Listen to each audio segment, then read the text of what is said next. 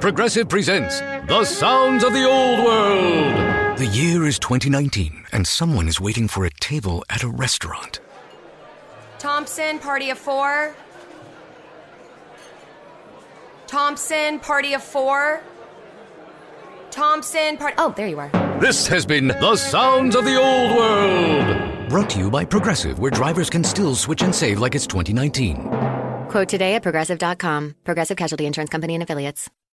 Neural networks, random forests, unsupervised learning. These are just some of the concepts being researched and utilized in security today. But what do they mean? How do they work? And who are the people that create them? These are the questions and more we'll explore in Security Unlocked, a new podcast from Microsoft. In each episode, we'll deep dive into the newest security research, threat intel, and data science with a special focus on demystifying AI and machine learning. And we'll profile the diverse and fascinating people working on security at Microsoft. Listen and subscribe to Security Unlocked, available now wherever you listen to podcasts.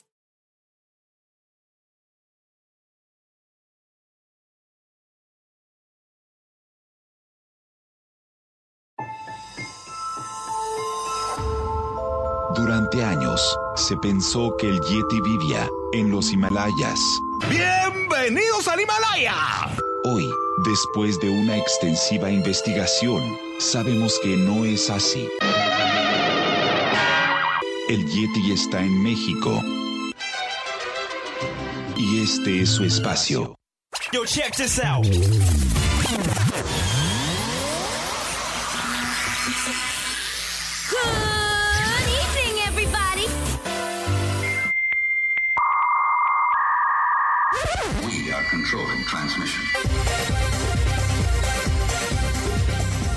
Estás escuchando la nueva temporada de La era del Yeti. Tecnología, Actualidad, arte, música, entretenimiento, sexualidad política. y mucho más En este espacio, la era del Yeti.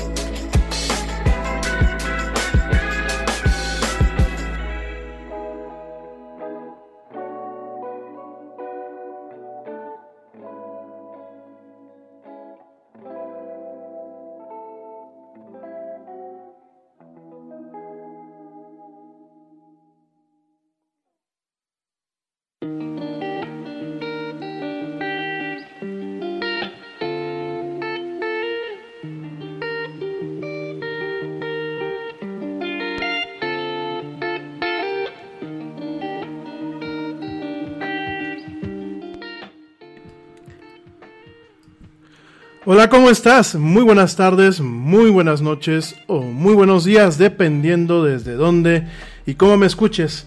Te doy la más cordial bienvenida a esto que es la era del Yeti, actualidad, tecnología y mucho más, pues en un ratito. Soy Rami Loaiza y como siempre me da un tremendo gusto estar contigo hoy jueves 15 de octubre del 2020 eh, en esta emisión, en esta emisión cotidiana, en esta emisión cotidiana donde bueno, ya estamos a mitad a mitad de octubre. Ya cuando parpadeemos vamos a estar pues prácticamente en noviembre y bueno, pues a este paso se habrá acabado este variopinto año, no sé cómo lo quieran ustedes llamar. No sé si es bueno, quizás es bueno porque bueno, pues a pesar de todo seguimos pasando lista. Perdonen la gente que me está viendo en el live stream. Pero ahorita el micrófono nos, nos está traicionando. Hoy, hoy me puse estos audífonos eh, porque bueno, este, me dio flojera ponerme los monitores. Este, ustedes disculparán, parezco Jacobo Zabludovsky, que era aquí un, un, comentarista aquí en México. Bueno, no era un comentarista, era un periodista. Eh, con mucho debate de por medio en cuanto a la forma en la que él trabajaba. Sin embargo, bueno, pues durante mucho tiempo marcó un hito, mató una historia, marcó una historia y hoy por hoy, bueno, pues es, es alguien que se le conoce mucho aquí en México y en otras partes del mundo. ¿eh? Tuvo una entrevista con Salvador Dalí que me pareció muy muy interesante. Algún día se las voy a compartir donde bueno pues se atreve a, eh, a entrevistar a lo que es pues este gran talento del señor Dalí, que bueno pues en paz descanse. No el mismo señor Sabrudowski pues también en paz descanse. Y bueno, nos tocó estos audífonos, voy a ver cuánto los aguanto porque con eso que está haciendo un poquito de calor. En fin. Bueno, ¿cómo están? ¿Cómo va, cómo va su jueves? ¿Cómo va eh, ¿Cómo va todo? La verdad es que este, espero que estén todos bien. Eh, eso de, de, antemano. Oye, hoy, hoy, como que el micrófono está un poco más rebelde. Me lo voy a poner por acá, ¿eh? Espero que me escuchen claro y fuerte. Sobre todo mis amigos del podcast. Una disculpa. Que aparte entramos un poquito tarde. No se preocupen. Yo espero que ese, ese preludio musical les guste. No lo voy a cortar. El otro día me preguntaban que por qué a veces no cortaba los preludios musicales al principio del podcast. Eso principalmente se los dejo como un tema también de descubrimiento de música, de pues de música nueva que en ocasiones eh, pues uno anda buscando. Y este tema de lo-fi, eh, eh, este tema de lo-fi de eh, la música, por aquí me comenta la güerita que esa entrevista fue patética. ¿Tú crees, amor? Mm, a mí me pareció interesante. Digo, no me... Vaya, es que también era, era difícil entrevistar a Jacob, a, perdón, a, Salvador Dalí, ¿no? Ahorita lo platicamos eso. Qué bueno que, que, que, lo, que lo comentas. Ahorita lo platicamos con un poquito más de calma. Ah, y les estaba diciendo. Ay, qué, padre que, este, que me comentó esto la güerita. Ahorita, ahorita por, aquí lo comentamos. Este. Ah, les estaba comentando, perdón. Les estaba comentando, se me fue el avión así. Uh, les estaba comentando esta música lo-fi, sobre todo para la gente que me escucha en el podcast. Eh, siempre se los he comentado, eh, esta playlist, que es una playlist de 300 canciones, fíjense nada más, 300 piezas musicales, es una playlist que el artista Harris Heller en los Estados Unidos eh, lanzó. Es un artista que, bueno, pues hace música, música electrónica, música eh, lo-fi, que, bueno, pues es, es, como música de baja fidelidad, así le llaman. Es música eh, que, bueno, pues en otros, en otros tiempos se le considera como easy listening o de escucha fácil. Y eh, Harris Heller crea una playlist de todos sus álbumes que bueno pues nos permite nos da la autorización de utilizar eh, pues esta música ya sea para el fondo ya sea como pieza principal pues en todos los streams que estamos utilizando no que estamos pasando. De hecho bueno pues este no nos pone ninguna traba ni Spotify ni, ni YouTube ni, ni Facebook no esto es muy importante ¿por qué? porque hoy por hoy se tiene que cuidar el tema de los derechos de autor el tema del copyright. Y eh, definitivamente sí, creo que es, es, es, buena esta labor que están haciendo las plataformas de streaming de música. Es buena que eh, a nosotros como podcasters y como streamers, pues directamente nos, nos, nos acoten muchas veces, sobre todo porque yo sí creo en el reconocimiento de aquellos eh, creativos que hacen y que componen música. Sin embargo, en ocasiones se raya, se raya en un extremo en donde muchas veces se le está haciendo un favor eh, al artista, no lo digo de mal, no lo digo ni, ni, con soberbia ni mucho menos, se le está haciendo pues un favor de, de, hacer una publicidad a su música como en los viejos tiempos de la radio y pues ha vuelto esto tan en ocasiones tan voraz y tan... Eh, tan, tan, tan avaricioso, de, hecho ya lo platicaremos en un programa la próxima semana, que el tema del manejo de los derechos digitales de la música en general y de otros contenidos se ha vuelto demasiado, demasiado pernicioso en muchos aspectos, ¿no? Hoy por hoy, por ejemplo, pues se sabe que las empresas, por ejemplo, si yo quiero poner aquí música de Taylor Swift, o quiero poner música de Katy Perry, de Michael Jackson y eso, pues entre yo tengo que pagar por adelantado, fíjense nada más, tengo que pagar por adelantado una cuota y después, cada X número de tiempo, reportarle a la industria, al, bueno, a la asociación discográfica que tenga las licencias para mi país y para los países en donde yo estoy transmitiendo, reportarles el uso de cada pieza, ¿no? Esto parece trivial, no, no lo es. Eh, la gente que trabaja en estaciones de radio, pues bueno, sabrá mejor que yo cómo es este tema con las disqueras. Sí hay, dem hay demos que en ocasiones se lanzan. Eh, hay muchísimas cosas que eh, en ocasiones están eh, constantemente prestando para el tema de promoción, pero principalmente con el tema de la radio, así es, ¿no? Entonces, bueno, esto se los comento y a veces dejo las piezas, no me gusta meter luego, luego el comercial, el otro día hice la prueba y aquí te pido, por favor, a ti que me estás escuchando, sobre todo que me escuchas a través de Spreaker, eh, estoy dejando que la plataforma meta los comerciales en automático para hacer una prueba. Quiero que me digas qué te parece. Si no te gusta, bueno, seguimos trabajando de la forma en la que estábamos haciéndolo, que era editar el, el episodio, marcar los cortes, este, pues así que manualmente y volver a subirlo. Esto te lo, te lo, te lo comento porque, bueno, pues me interesa, me interesa saber qué te parece, cómo va el ritmo, eh, de todo un poco, ¿no? Realmente, pues aquí la idea es que tanto tú eh, como la gente que eh, con la que compartes este podcast o con la que compartes este live, pues realmente estén recibiendo un contenido de calidad. A pesar de, pues que a lo mejor no contamos ahorita con las grandes instalaciones y el gran equipo, pero sí, eso no quita el que no se hagan las cosas con la mejor calidad. Pero bueno, oigan mi gente, pues ya dejando aquí el rollo, saludos a la güerita hermosa que me está por aquí viendo y coachando. Un beso güerita, saludos a los papás del Yeti que también me están viendo, saludos a eh, mi hermano eh, Diego Navarro y a mi comadre eh, Julieta eh. Les mando un besote y un abrazote a los dos. Bueno, besote a Julieta, abrazote a Diego. No te vas a emocionar, brother. Este, saludos a mi primo Edgar, saludos a la doctora Areli, que ya la estamos esperando para que se vuelva a dar una vuelta por acá, para que nos platique. Creo que uno de los programas que más trascendencia tuvo eh, durante pues este verano pandémico fueron los programas que tuvimos con el doctor Ramón y con la doctora Arieli para el tema de nutrición y cuidado personal en tiempos de pandemia. Entonces, por, ojalá que por acá los, los, podamos tener pronto. También saludos a mi amigo Charlie y a Bere, les mando un fuerte abrazo. Saludos a Luis Ayam Sois, saludos a David Cepeda, bueno, saludos a todo el equipo, a todo el equipo honorario de la era del Yeti, a George de Negre, a Pablo Marín y al buen Ernesto Carbó, con el que estamos platicando para que pues vuelva a tener aquí, nos vuelva a acompañar.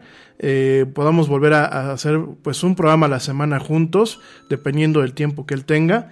Eh, Saludos también a mi amigo Manu Torres, saludos por supuesto a mi amigo Taelus Ramírez, que gracias por compartir esto con sus amigos, se los agradezco mucho. Igual a, mi comadre Juli, que por ahí lo compartió el día de ayer, muchas, muchas, muchas gracias. Y bueno, después de este rollo, ya se van a decir, ah, ya empezó el, Yeti muy rollero. Oigan, pues es, estamos en jueves, como dicen, es, es viernes chiquito. Estamos en jueves, estamos aquí a gusto, estamos tomando agua tranquilos. Mm. Es agua, se los juro, ¿eh? Y, ni siquiera fría por aquello de que después uno está aquí en el, en el programa así, hola, ¿cómo están? No, es, es, agua normal. Y bueno, hoy de qué vamos a estar platicando? Pues hoy es jueves de entretenimiento, ya lo vamos a dejar así. Los jueves, pues a rajatabla nos vamos a tener que poner las pilas para que esto sea totalmente relax, totalmente entretenimiento. Hoy de qué te voy a hablar? Te voy a hablar de la Stream Bar de Roku.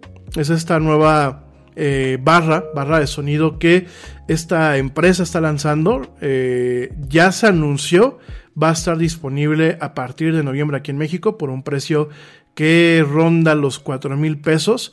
Es una, ya lo van a ver ahorita en unos minutos más, es una barra muy interesante. ¿Por qué? Porque si tu display, si tu pantalla no tiene unas buenas bocinas, con que tú utilices una barra de estas, tienes un sonido que si bien no es totalmente envolvente, no es, no es virtual surround, ni mucho menos, es un sonido que sí cautiva, que sí eh, amplifica lo que tú puedes tener, sí suena la bocinita, porque es una bocinita chiquita y te la van a ver en unos minutos más. Y eh, les estoy preparando un video en YouTube eh, como un análisis para que la vean y sobre todo para que la escuchen, porque ahorita como se las voy a mostrar, pues es desconectada. Pero de verdad me parece que Roku está logrando grandes cosas al momento de ya sea directamente ellos o con compañías como TCL y como Vicio o como Hisense, realmente ofrecer eh, alternativas muy económicas en torno a lo que es el entretenimiento eh, audiovisual para la casa, principalmente televisores y streamers, pero al mismo tiempo muy, pero muy, muy de buena calidad. Realmente yo llevo ya 5 años eh, probando, probando y, usando productos de Roku y de TCL. Y la verdad, yo no tengo quejas, Son muy buenos, muy buenos este, equipos, con muchas facilidades. Eh, Roku, ¿qué es lo que tiene? Roku es una plataforma que después de todo este rollo que hubo aquí en México, que eh, tanto Cablevisión como Sky se quejaron en su bueno, bueno, Cablevisión no, eh, Cablecom y Megacable y la bueno, en general las cableras se quejaron aquí en México, lo que Cablevisión, lo que hoy en día es Easy presentaron denuncias ante, la, ante el INPI y presentaron denuncias eh, judiciales. ¿Por qué? Porque decían, es que llegó Roku y automáticamente nos aumentó la piratería, ¿no?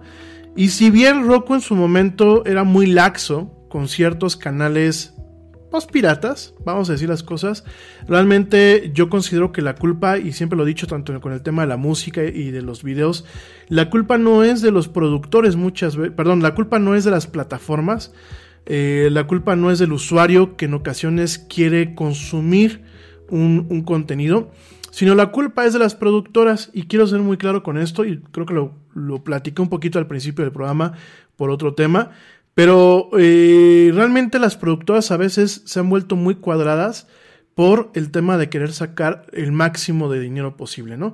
Entonces tenemos, por ejemplo, una productora, vamos a pensar Universal. Y Universal dice, yo te voy a dar una licencia para que tú puedas transmitir y distribuir este contenido en México, en Estados Unidos, en Canadá. Y cada, cada región geográfica tiene un costo. Entonces muchas veces hay proveedores que no tienen ciertas series o ciertas películas, no porque no estén disponibles, sino porque esa empresa dijo, ese mercado es muy chiquito, no voy a dar la licencia. Es justamente lo que ha estado pasando, por ejemplo, con el anime aquí en México. Y eh, Muchas veces al anime no nos llegan contenidos. Están los dos servicios más grandes de anime, que es Crunchyroll y Funimation. Eh, Funimation, déjenme ahorita les digo, mm, déjenme nada más termino esta idea para no empezar a divagar. Pero están estos dos, estos dos proveedores de contenido que son más grandes. Por supuesto está Hisense, por supuesto está eh, Saito, está en su momento TMS, que es una de las principales productoras de anime. También tuvo su, su propio servicio de distribución. Y por supuesto está Netflix, está Amazon Prime y eso. Pero hace algunos años, y no me voy a más de cinco, eh, todavía hace tres años, ¿qué pasaba? Que América Latina y a México, eh, este tipo de empresas los veían así como, no, a no les interesa el anime. Cuando hoy por hoy, y lo platicábamos hace algunos programas, México es uno de los países que más anime consumen a nivel internacional. Es uno de los países donde los fans de todas las edades, ¿eh? Y como dicen aquí en México, Chichin, el que empieza a decir que eso es para niños o para niñas, realmente hay anime muy maduro, hay anime eh, pues para todos los gustos y creo que es como, como decir que solamente las mujeres ven telenovelas, creo que, creo que es poner una, etiqueta que hoy en día no, no, no queda. Y muchas veces estas empresas han sido muy ciegas, han sido muy obtusas. Pasó con eh, lo que es este HBO Latinoamérica y Sony cuando tuvieron este tema de Animax aquí en México, que bueno, pues y América Latina, y que Animax pues venía del tema de Locomotion, que hemos hablado de este mítico canal, que por cierto está eh, un canal pues medio, pirata, medio pirata, esperemos que dure mucho tiempo, pero es como el renacimiento de Locomotion, está disponible en Roku. Ahorita en un momento además les platico de todo esto, ¿no? Entonces, este, ¿qué pasa, por ejemplo, con eso? Que muchas de esas empresas dicen, ah, yo tengo este anime, y le gusta a medio mundo, pero yo sé que a lo mejor en México ellos no lo van a consumir, entonces no otorgo las licencias. Entonces, ¿qué pasa cuando tú empiezas a limitar? Pues, lo normal, la gente dice, ah, pues si no me lo quieren dar de pago, pues lo, lo pirateo, ¿no? De hecho, es algo que las empresas norteamericanas, y tengo que decirlo abiertamente, han cometido el error estos últimos años, ¿no? Oye, yo quiero checar el catálogo de Netflix, ¿no? En Estados Unidos. ¿Por qué? Porque en ocasiones pues hay disparidades entre lo que ofrece Netflix para Estados Unidos, Netflix para Canadá y Netflix para México, ¿no? Entonces, ¿qué pasa? Utilizas servicios como lo es el Smart DNS y las VPN, que ya se los platicaré después también con un poquito más de calma, para poder acceder. En su momento hubo un, pues, un tema de estar eh, diciendo, no, yo no quiero a la gente que tiene VPN. Chin, chin, chin, chin, y empezaron con eso. Ese es el caso de Disney Plus, del cual también vamos a hablar el día de hoy, que Disney Plus dentro de su plataforma dijo yo no quiero VPNs y se puso muy riguroso. Y Disney Plus cuando se lanzó dijo yo solamente voy a aceptar aquellos pagos que vengan de bancos americanos o de los bancos de los países que eh, donde está dado de alta el servicio, donde yo lo autoricé. Y me parece muy ridículo porque después veíamos a Disney quejándose de que The Mandalorian había sido pirateado ampliamente en América Latina.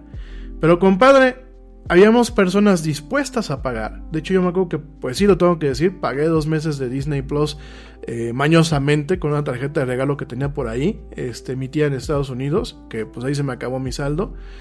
Eh, pues ahora sí que te queríamos pagar es, no estás, o sea, no estás perdiendo un contenido, estás ganando un suscriptor más que aunque no está geográficamente ubicado en tu país, no, va no, no te está dejando de pagar, no se está robando las cosas. Pero Disney puso tan difícil todo que al final del día pues muchos terminaron, ah, pues me espero a que The Mandalorian esté ripiado, así se le conoce el término, ripiarlo es extraerlo de la fuente y que esté disponible en los torrents, ¿no? Y Disney pues está infartado, ¿no? Ahora que salió Mulan, del cual vamos a estar platicando ahorita también en este programa, que salió Mulan en exclusiva para Disney Plus, pues aquí en México llevaba prácticamente 15 días o eh, casi un mes que ya estaba en el torrent. Y decía Disney, pero oye, pero ¿por qué me haces esto, no? Pues, pues sencillo, compadre. Hay gente que genuinamente, aunque no estemos bollantes de capital, queremos pagar de los 6 o 7 dólares que cuesta mensualmente eh, Disney Plus en lo que llega aquí a México y tú no te dejas. Y eso sido un tema principalmente con las compañías americanas y también con las compañías japonesas. ¿eh? Sony Entertainment tampoco se salva. Han tenido cuestiones muy, muy, muy estrechas.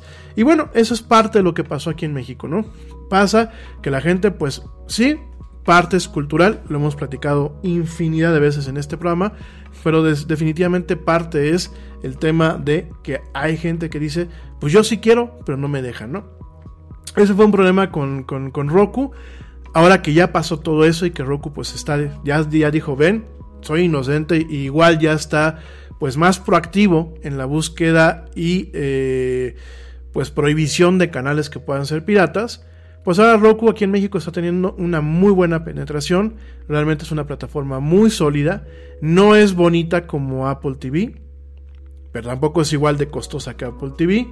Eh, no es quizás tan integrada como las plataformas eh, nativas de ciertas televisiones, por ejemplo en el caso de Samsung, pues tiene su propio sistema operativo basado en Android o en Android TV, en el caso de LG pues tenemos lo que es WebOS y quizás eh, Roku carece de ciertas cuestiones, que por ejemplo también tiene Amazon Fire TV, pero que en lo que realmente cuenta, que es la cantidad de canales, la calidad del contenido y que prácticamente todos los canales importantes están disponibles, en eso no hay pierde. vamos a estar platicando en unos minutos más. También te voy a contar, pues el día de hoy de Disney Plus. Disney Plus llega el 17 de noviembre a México. No sabemos todavía el costo. Ya es algo seguro, además de que en su momento se hizo la, nota de prensa y que han habido ciertas transformaciones en algunos servicios como Netflix y eh, Amazon que nos indican claramente que ya va a llegar eh, Disney Plus aquí a México. Eh, te puedo decir de buena fuente que ya empiezan a haber ciertas pruebas previas al lanzamiento de, este, de esta plataforma. Mm, Me lo dijo por ahí un pajarito, no, los, no, no, no puedo dar muchos detalles, pero ya empiezan a haber pruebas en activo. Eh, vamos a estar platicando de Disney Plus. Te voy a platicar de Funimation, que hace unos meses Funimation dijo que por fin iba a llegar en América Latina en lo que era otoño. Quiero pensar que va a llegar más o menos al mismo tiempo que Disney Plus, aunque no hay una fecha confirmada. Vamos a platicar del tema de, Funimation. Y vamos a platicar un poquito también de las consolas que llegan en noviembre, de la PlayStation 5, de la Xbox Series X. Y si nos da tiempo, bueno, pues de lo que está haciendo trending en Netflix, pues para este fin de semana. Eh, tenemos una agenda pues muy muy gordita, muy llenita. Eh, vamos a tratar de desahogarla lo más rápido posible. Obviamente, pues todo con, con cierta calma, sin prisas pero sin pausa. Pero definitivamente, pues no te muevas, no te desconectes. Hoy es jueves de relax y vamos a estar platicando, pues, totalmente de cosas de entretenimiento. Esto es parte de lo que queremos para esta nueva temporada, dejar ya un día a rajatabla asignado para lo que es el tema de entretenimiento. Eh, lo habíamos querido mantener en las demás emisiones, pero ahora sí, los jueves es totalmente entretenimiento. Les agradezco mucho los comentarios que me hicieron sobre eh, las dos historias de ingeniería que platicamos el lunes y el día de ayer. Vamos a estar buscando que los lunes y los miércoles podamos platicar un poquito acerca de este tipo. Te preocupas por la salud de tu familia y hoy un sistema inmunológico fuerte y una mejor nutrición son más importantes que nunca. Es por eso que los huevos Egglands Best te brindan más a ti y a tu familia. En comparación con los huevos ordinarios, Egglands Best te ofrece 6 veces más vitamina D y 10 veces más vitamina E, además de muchos otros nutrientes importantes, junto con ese delicioso sabor fresco de granja que a ti y tu familia les encanta. No son tiempos ordinarios, entonces, ¿por qué darle a tu familia huevos ordinarios? Solo Egglands Best. Mejor sabor, mejor nutrición, mejores huevos. London Stock Exchange Group is here to be your essential global markets infrastructure and data partner, where open isn't just a platform, but a philosophy, giving you the freedom to make your mark in the world. LSEG, open makes more possible. De grandes obras, un poquito de historia, porque realmente para comprender la actualidad tenemos que a veces voltear hacia el pasado, ¿no? Y muchas veces no se habla, no, perdón, no se habla de lo que es realmente grandes obras de la ingeniería, aquellas cuestiones que han marcado un antes y un después en lo que es la ciencia y la tecnología, ¿no? Entonces vamos a estar platicando de eso. Eh, el lunes les voy a platicar de una nave, eh, que bueno, una, pequeña nave no tripulada, que en su momento va a hacer eh, pues algunos análisis sobre Mercurio, eh, más o menos para el 2025 se espera que la nave esté llegando. Ahorita pues va camino para allá. Es una, una nave, eh, una colaboración entre la Agencia Espacial Europea y la Agencia Espacial Japonesa. Ya les voy a platicar el próximo lunes, pero te lo anticipo desde ahorita para que, bueno, pues si te gustan esos temas de astronomía, no te desconectes el próximo lunes.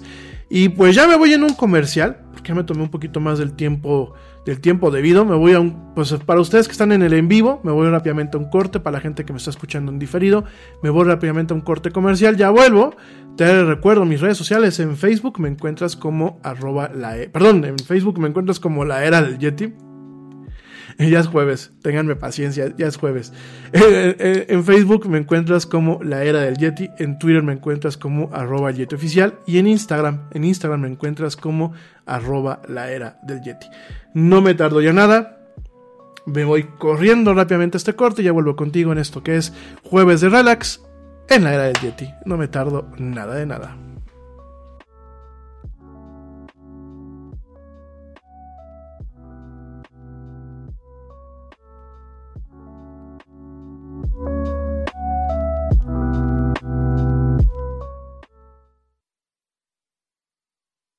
Yo, check this out. Este corte también es moderno. No te vayas.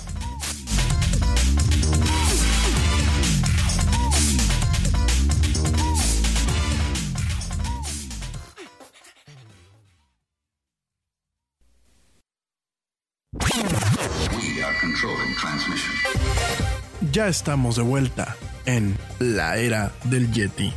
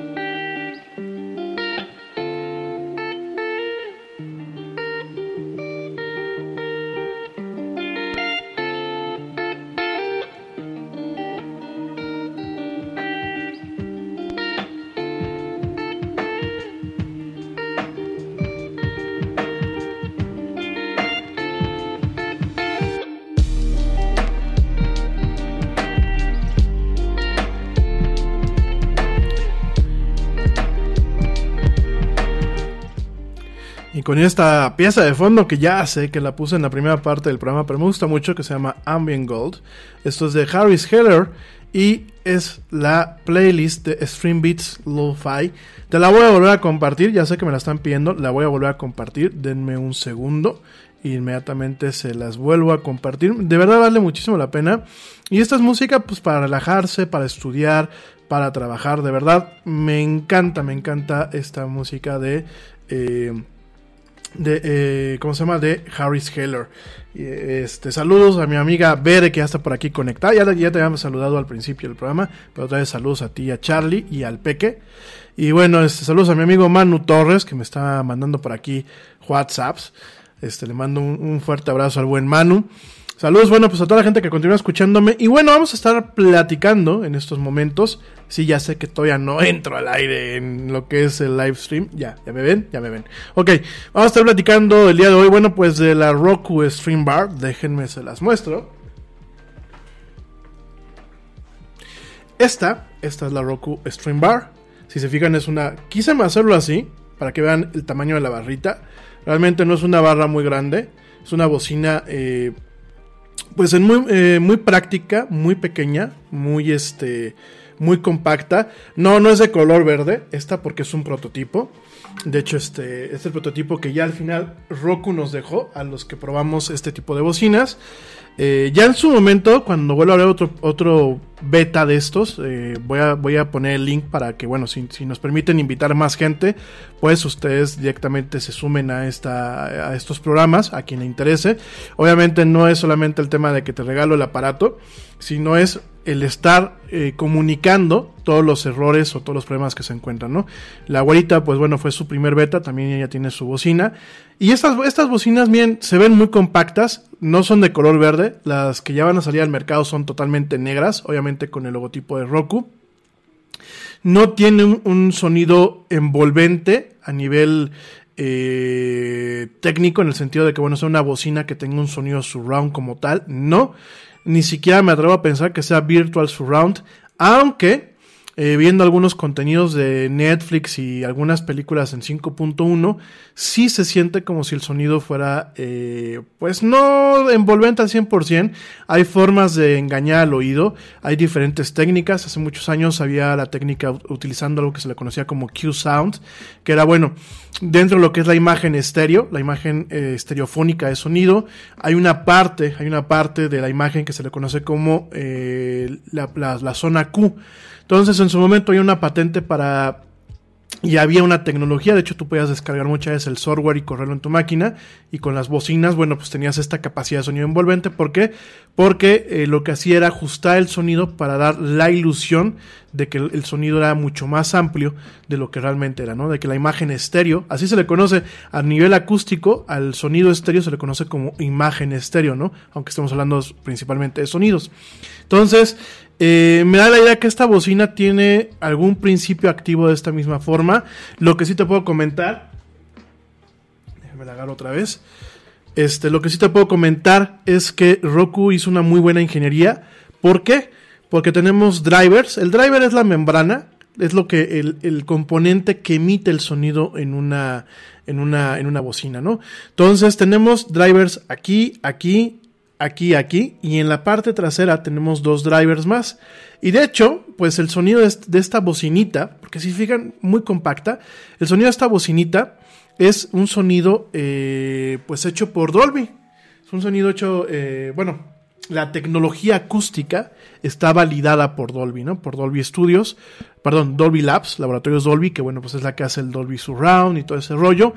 Quizás en algún momento la, la bocinita adquiera la capacidad de lo que es el eh, Dolby Surround directamente o el Virtual Surround.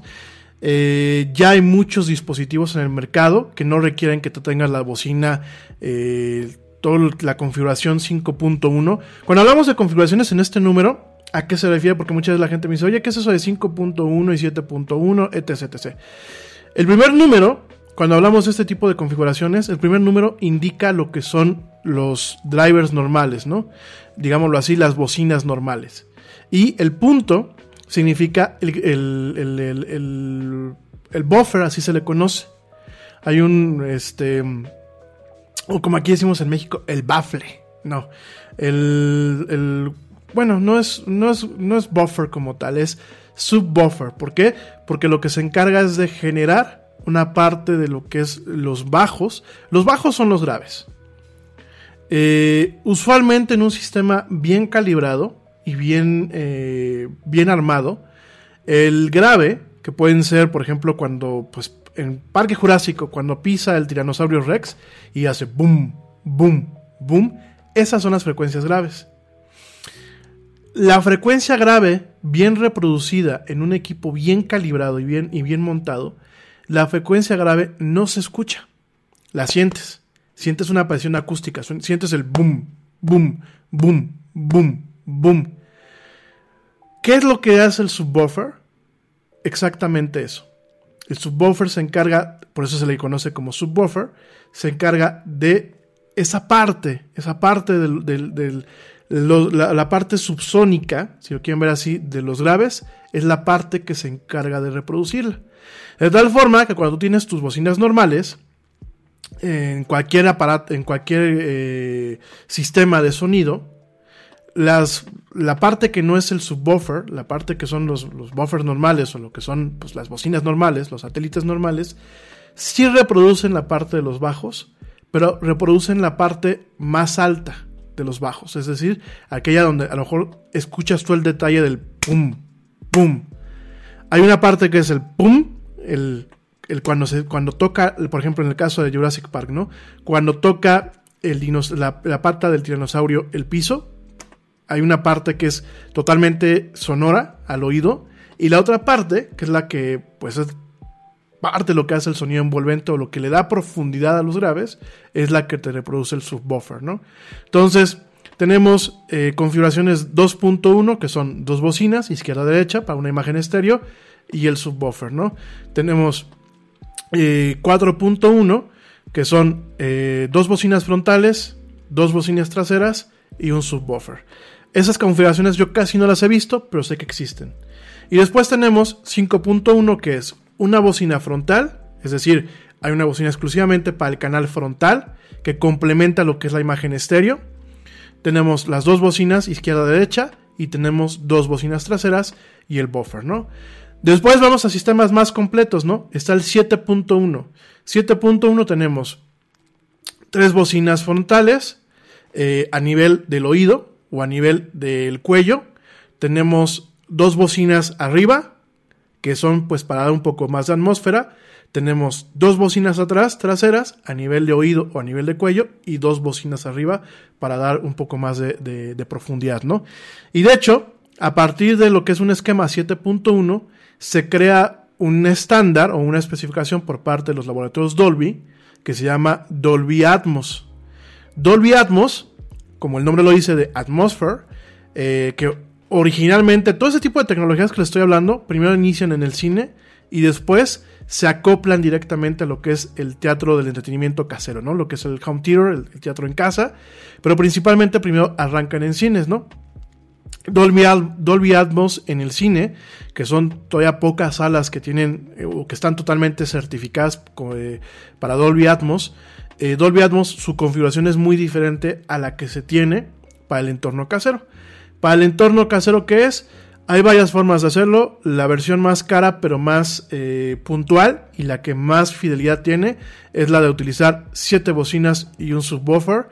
Me ha tocado ver una configuración, me parece de Pioneer, me parece que tiene un home theater que es 7.2, es decir, tiene 7 bocinas y 2 subwoofers. Pero usualmente siempre es un subwoofer, no necesitas más para, para que retumba en las paredes de tu casa. Y eh, esta configuración que haces, pues son bocinas inalámbricas que obviamente las tienes que colgar en el techo, dos arriba en el techo, dos atrás, dos arriba aquí en el techo frontal, dos aquí adelante, la frontal y bueno, el subwoofer, ¿no? Pero también me ha tocado ver nuevas tecnologías eh, y nuevos sistemas en donde con un sistema 5.1 o con una barra de estas, pero mucho más grande, o sea, las barras normales, las barras de sonido normales, por ejemplo, de empresas como Boss, eh, como Pioneer, como Daewoo, como este Denon, todo ese tipo de marcas tienen, eh, cuando manejan la soundbar, estas barras de sonido, pues son mucho más grandes. Eh, Samsung tiene una que me parece muy interesante porque tiene Dolby Atmos y realmente prácticamente todo el sonido es, todo el Dolby Atmos es prácticamente virtual. De hecho, los iPhones, nada más para que lo sepan, y los iPads a partir del iPhone 11 tienen Dolby Atmos. Es decir, si yo me bajo una película que tenga esta codificación de sonido, eh, por ejemplo desde Apple TV, y tengo audífonos para poderlo escuchar, por ejemplo los AirPods Pro o cierto tipo de audífonos, este estándar se, se, se, reproduce y realmente tienes este sonido atmosférico, ¿no? No voy a entrar con todos esos rollos porque me voy a envolver en muchas cuestiones técnicas. Eh, obviamente, ¿cómo sé que un home theater puede reproducir cada cosa? Pues depende del estándar, pero también depende del contenido. Es decir, no porque yo tenga una película ya significa que se va a reproducir en, Dolby Digital, en Dolby, en Dolby, Surround, en Dolby Atmos, ¿no? Tiene que venir eh, codificada, es decir, la banda de sonido tiene que incluir esta codificación especial que le dice a un procesador en cada uno de nuestros equipos, oye, soy de este tipo y esta parte del sonido mándala a esta bocina, esta parte del sonido mándala a esta bocina, esta parte del sonido mándala a esta bocina, ¿no? Entonces, todo este tema es muy interesante, ya le dedicaré un programa completo a hablar de todo este tema. Y retomando el tema de la bocinita de Roku que les acabo de mostrar, es una bocina que además de ser bocina, porque eso es lo interesante, fíjense, además de ser bocina y de tener muy buen sonido, de realmente eh, presentar un sonido con mucha definición, con mucha fidelidad y de realmente levantar, yo he llegado a la mitad de lo que es el volumen y ya, ya en, en lo que es la cueva del Yeti, se escucha bastante fuerte. Y la cueva del Yeti es una habitación que tiene pues prácticamente eh, doble altura. Entonces pues es, me parece muy interesante que una empresa logre llenar una habitación de doble altura con una bocinita como esa. Esa es parte de las prestaciones. Por la otra parte, la otra parte interesante, y por eso es cuando uno dice, oye, ¿por qué Roku está vendiendo bocinitas estas? Es que dentro de esta bocina viene un reproductor de Roku. De tal forma que si tu pantalla no es Smart TV, o ya se desactualizó lo que es el sistema de tu, de tu pantalla y no tienes la última versión de, de, Netflix, o no tiene, no tiene el, no tienes la última versión, por ejemplo, de Amazon Prime, o no tiene eh, todo ese tipo de cosas, ya viene incorporado un reproductor de Roku y aparte es un reproductor de Roku de 4K. ¿Qué significa? Que si tú tienes una pantalla grande, miren, el Yeti eh, hace algunos años, ya tiene muchísimo rato, creo que fue en el 2014 o 2015, compramos una pantalla de 65 pulgadas para el cuarto de visitas. Bueno, para el, family room que le llaman, ¿no? El cuarto de tele, ¿no? Y era una pantalla LG, que en su momento pues era lo último, ¿no? Al año y medio, LG dice, sí, está padre, pero fíjense que voy a vender otras pantallas más nuevas y la versión de huevo es que la versión del, software de esa televisión es basada en un sistema que, en su momento hizo Palm. Esa es una historia ya también para otro programa. La descontinúa. Entonces, ahorita, ¿qué les dice prácticamente a los fabricantes, a los proveedores? Por ejemplo, a personas como Netflix les dice: si quieres seguir manteniendo eh, la versión de tu aplicación para esa televisión, adelante. Si no, ya no tienes ningún compromiso conmigo. El compromiso son con las televisiones más nuevas.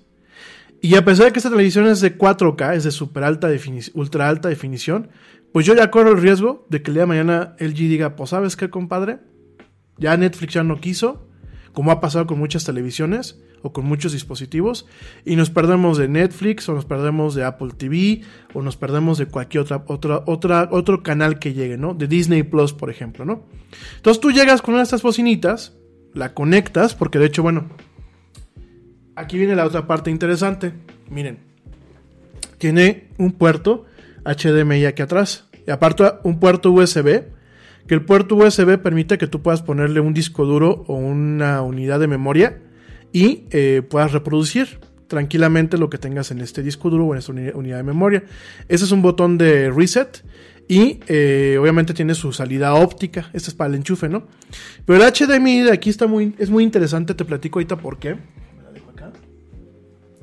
Es muy interesante el HDMI porque lo que hace es que a través del HDMI, prácticamente en todas las televisiones desde el 2014, cuentan con un estándar que se llama ARC. Y si ustedes checan su tele, va a venir un puerto HDMI que dice ARC. Ese puerto ARC lo que hace es que tiene un canal de retorno de sonido. De tal forma que lo que yo estoy viendo en esa mi tele, no necesito conectarle ningún cable especial a la bocina, porque todo ese sonido se va por el, por el HDMI. Es decir, yo para conectar esta bocina en cualquiera de las televisiones de la cueva del Yeti, solamente necesito el cable HDMI y conectarlo a la corriente eléctrica. Entonces tienes ahí esta funcionalidad en donde pues de pronto ya tienes una bocina que no necesitas tantos cables, por ejemplo como en un home theater. No necesitas conectarlo, tienes el puerto óptico que te da una mejor calidad de sonido, pero no es, no es a fuerzas. Con el puro HDMI basta y sobra, si tu televisión soporta el estándar. Y tienes el reproductor de 4K. ¿Qué significa? Que vamos a pensar que te compraste una tele que no es este, Smart TV o que ya está descontinuada.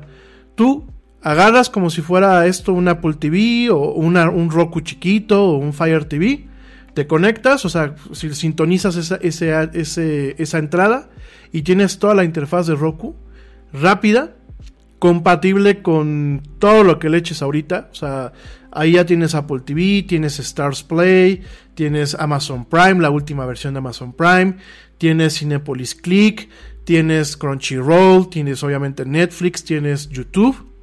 Si tienes una televisión 1080 normal, este, Full HD, no tiene ningún problema, la puedes usar tranquilamente. Si tienes una televisión 4K o un, o un monitor de computadora 4K que tenga salida HDMI, la puedes conectar y ahí estás del otro lado. De verdad es una, una bocina muy funcional. Por aquí me pone la güerita que realmente vale la pena la inversión. Nos encantó la soundbar. O sea, la verdad sí. Eh, la güerita la tiene eh, en la sala, la tiene en, la televisión, eh, la tiene ahí en, pues en el, cuarto comunitario. Yo lo tengo aquí adentro todavía de la cueva del Yeti. Y son bocinas que, que de verdad levantan muchísimo. Que cuando la güerita y yo nos sentamos a ver la tele, pues sí se escucha como si fuera no el cine, te vuelvo a repetirte, no tienes, no tienes este sonido envolvente, pero sí tienes una calidad de sonido que dices, oye, pues es mejor que las bocinas que yo tengo. Tiene un modo para amplificar lo que es eh, lo que es todo lo que son los diálogos. Sobre todo para las películas mexicanas es muy importante. ¿Por qué? Porque las películas mexicanas eh, se graban con audio en directo.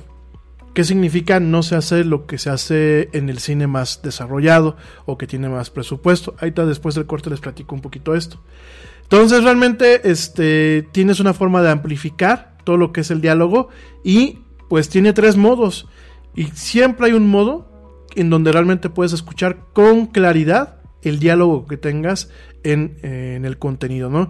Ya sea que a lo mejor estás viendo una película y no alcanzas a entender qué es lo que dicen, estás viendo, por ejemplo, una serie española que también las series españolas eh, padecen en ocasiones de ese tema, estás viendo a lo mejor un partido de fútbol y no alcanzas a entender lo que dice el comentarista, o estás viendo una noticia en donde a lo mejor el sonido no es idóneo y tienes esta facilidad, ¿no? En donde directamente pues se alcanza a escuchar amplifica lo que es la voz humana y realmente, bueno, pues puedes escuchar tranquilamente qué es lo que están diciendo, ¿no?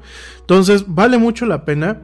Es un equipo muy noble, es un equipo que te va a durar muchísimo tiempo. El costo está oscilando los 4 mil pesos. Si te fijas, es chiquita. Eh, de hecho, se puede montar en la pared. Eh, no viene con los taquetes ni viene con, el material necesario, pero bueno, los taquetes los consigues en cualquier clapalería. Y eh, de verdad, de verdad, de verdad, es un producto que no porque a mí me hayan dejado probarlo, es un producto que yo al principio tengo que reconocer, está totalmente escéptico. Es un producto que al principio del programa beta le puse muchísimas trabas. Eh, no, me, no me parecía. Sobre todo porque, bueno, en la cueva del Yeti tenemos pues este, un home theater viejito, pero que sigue, sigue dando batalla. Y eh, después de, realmente ver cómo evolucionó y de cómo se hicieron los arreglos, mucho del arreglo del sonido se hace por software, es decir, prácticamente todo se actualiza, pues en el momento en que se va actualizando lo que es la, bocina con su software, ¿no? Su sistema operativo. Entonces mejoró muchísimo el sonido y hoy me, atrevo a decirles que cuando prendo el home theater ahorita, en estos meses de que llevamos probándola, lo prendo cuando quiero ver una película, que realmente me quiero echar una película con la abuelita así de, órale, retumba, que retumben las paredes. O cuando voy a jugar un, videojuego. N- Cuando ya voy a ver la tele en la noche, o quiero ver así algo en YouTube, o quiero ver algo más calmado, pongo la bocina, pongo la televisión, no prendo el home theater, y la verdad da muy buenos resultados. Entonces, se los recomiendo. Amigos que viven en casas pequeñas, que viven eh, que a lo mejor no tienen un gran espacio, no quieren hacer una gran inversión en un sistema grande, pues la verdad pueden empezar con esta bocinita, que aparte tiene una característica más. Vamos a pensar que ustedes ponen su soundbar, ¿no? Su barra, la ponen, están muy felices. Y Roku en Estados Unidos y en otros países tiene home theaters completos, es decir, todo lo que son eh, los drivers frontales, traseros y el, y el ¿cómo se llama? Y el, y el subwoofer, ¿no? Todo inalámbrico. Ah, pues ustedes, dice, lanzan este producto aquí en México y este, en automático, esta soundbar, se vuelve un complemento de este sistema de sonido. De hecho, eh, te da la opción de emparejarlo con el sistema de sonido de Roku completo. Eh, ¿Por qué se hace este emparejamiento? Bueno, hay muchísimas cosas. Hay algo que se le conoce como crossover, que también después se los platico con un poquito más de calma. Pero lo que hacen es que esta bocina se integra con una solución un poquito más grande de, de Roku. Y pues esto es como un Lego. A lo mejor ustedes dicen, oye, yo quiero escuchar mejor de lo que se escucha con mi pantallita. Llegas, compras esta bocina, la pones. Y a lo mejor el día de mañana te cambias de casa o crece tu espacio o crece tu... tu dónde, dónde, dónde vas a escuchar o dices, pues lo, lo voy a sacar de mi cuarto lo voy a poner en la sala, cualquier cosa. Y puedes crecer tu equipo de sonido y hacer tu propio home theater. Pues obviamente ya con eh, el tema de eh, este se vuelve un, módulo más del equipo de sonido completo de Roku, ¿no? Además de tener el streamer, que la verdad eso está súper, súper, súper, perdónenme por la ofreza del súper, pero eso está muy, muy bien. O sea, definitivamente es una excelente inversión. Yo quedé al final muy satisfecho y por eso lo recomiendo. Las televisiones de TCL de Roku, de Hisense y de Visio también son muy recomendadas. Eh, la marca que principalmente se vende aquí es TCL y eh, pues definitivamente es una opción que yo les recomiendo. Hoy por hoy eh, yo le agradezco pues, a la empresa que nos dio chance. No puedo dar muchos detalles, de hecho, pues ya me estoy arriesgando porque aunque ya se anunció en el mercado, ya está anunciada, ya llega en noviembre, de hecho ya empezó las preventas. Pues bueno, las empresas luego son quisquillosas y no van a decir, ay, pero ¿qué andas haciendo? Mostrando el prototipo, ¿no? Entonces, este. Ya más adelante, pues ya lo podemos platicar. Igual les estoy haciendo un video para YouTube, para apenas pues me den la luz verde podérselos presentar completo y sobre todo cómo se escucha y cómo se siente esta bocina. Pero definitivamente la recomiendo. Es una muy buena inversión. Son eh, muy económica, muy accesible. Otra cosa que se me olvidaba antes de irme a un corte. Tiene la capacidad de que tú conectes tu teléfono o tu tablet o tu reproductor de música a través de Bluetooth. Es decir, esta bocina tiene Bluetooth. Y a partir de diciembre va a tener el estándar de AirPlay 2 de Apple. Es decir, vas a poder mandar video de Apple, de tu iPhone o de tu tablet y audio directamente a la bocina. Esta bocina, déjenme aclararlo porque por aquí me están preguntando, no funciona de forma independiente. Necesitas tenerla conectada a una televisión para poderla controlar. Esto por eso es una, una stream bar, así le llaman, ¿no? Por la parte del streaming del cerebro que tiene Roku y que esté conectada. Pero sí, si tú la vas a utilizar, por ejemplo, para poner Spotify, tienes la forma de poner Spotify porque Roku tiene Spotify y tienes la forma de mandar la reproducción directamente desde tu teléfono a la bocina. En algunas televisiones compatibles, inclusive la bocina puede encender y apagar la televisión de forma automática y controlarla hasta cierto parámetro o hasta ciertos parámetros. Y eh, en el caso de que digas, bueno, pues es que no hay Apple Music y yo utilizo Apple Music o quiero escuchar el Yeti. Ah, pues lo puedes mandar directamente a través de Bluetooth. Eh, los códecs de Bluetooth que tiene es el SBC y el, el AAC. ¿Qué significa esto? Que es muy buena calidad de sonido y que no tiene eh, demora. Si se fijan muchas veces hasta con el Bluetooth del coche, tú pones una música o una canción. You went online to switch your car insurance to Progressive so you could save money, but then you saw a friend request from an old summer camp buddy, and now here you are, clicking through photos of his kickball team from 2011. Hmm, looks like they won the championship that year. Then he moved to Tulsa. Oh, a new tattoo. Yes, they said it was easy to save hundreds on car insurance with Progressive, but they forgot about the rest of the internet. Progressive Casualty Insurance Company and affiliates. National average savings by new customer surveyed who saved in 2019. London Stock Exchange Group is here to be your essential global markets infrastructure and data partner, where open isn't just a platform, but a philosophy, giving you the freedom to make your mark in the world. LSEG, open makes more possible. No pones un video y tiene una demora. En este caso no. Es Bluetooth 4.5 o 4.8, si no creo que es Bluetooth 5 lo que tiene la bocina y además tiene estos códecs, estos eh, pequeños fragmentos que se encargan de transmitir el sonido y que permiten que son un, un, sonido sin demora. Pero bueno, ya en su momento les platicaré más, espero que me den la luz verde para poderla mostrar con más calma y eh, ya el video lo estamos trabajando para que ustedes lo puedan ver en el canal de YouTube próximamente. Pero el costo... Eh, anda oscilando los 4 mil pesos, si mi memoria mal no me, no me, no me falla, más o menos 4 mil pesos y eh, va a estar disponible a partir de noviembre en Amazon, en Walmart, en Sam's Club, en Costco. Entonces, para que le echen un ojo, ¿no?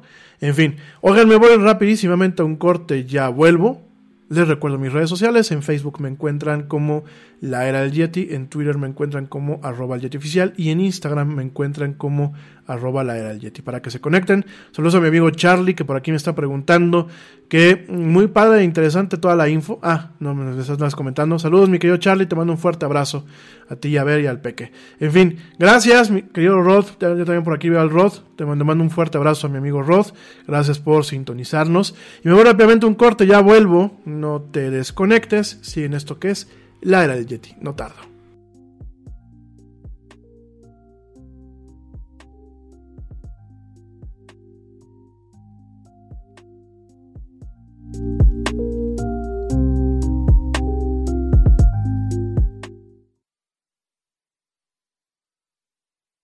Yo, check this out. Este corte también es moderno. No te vayas.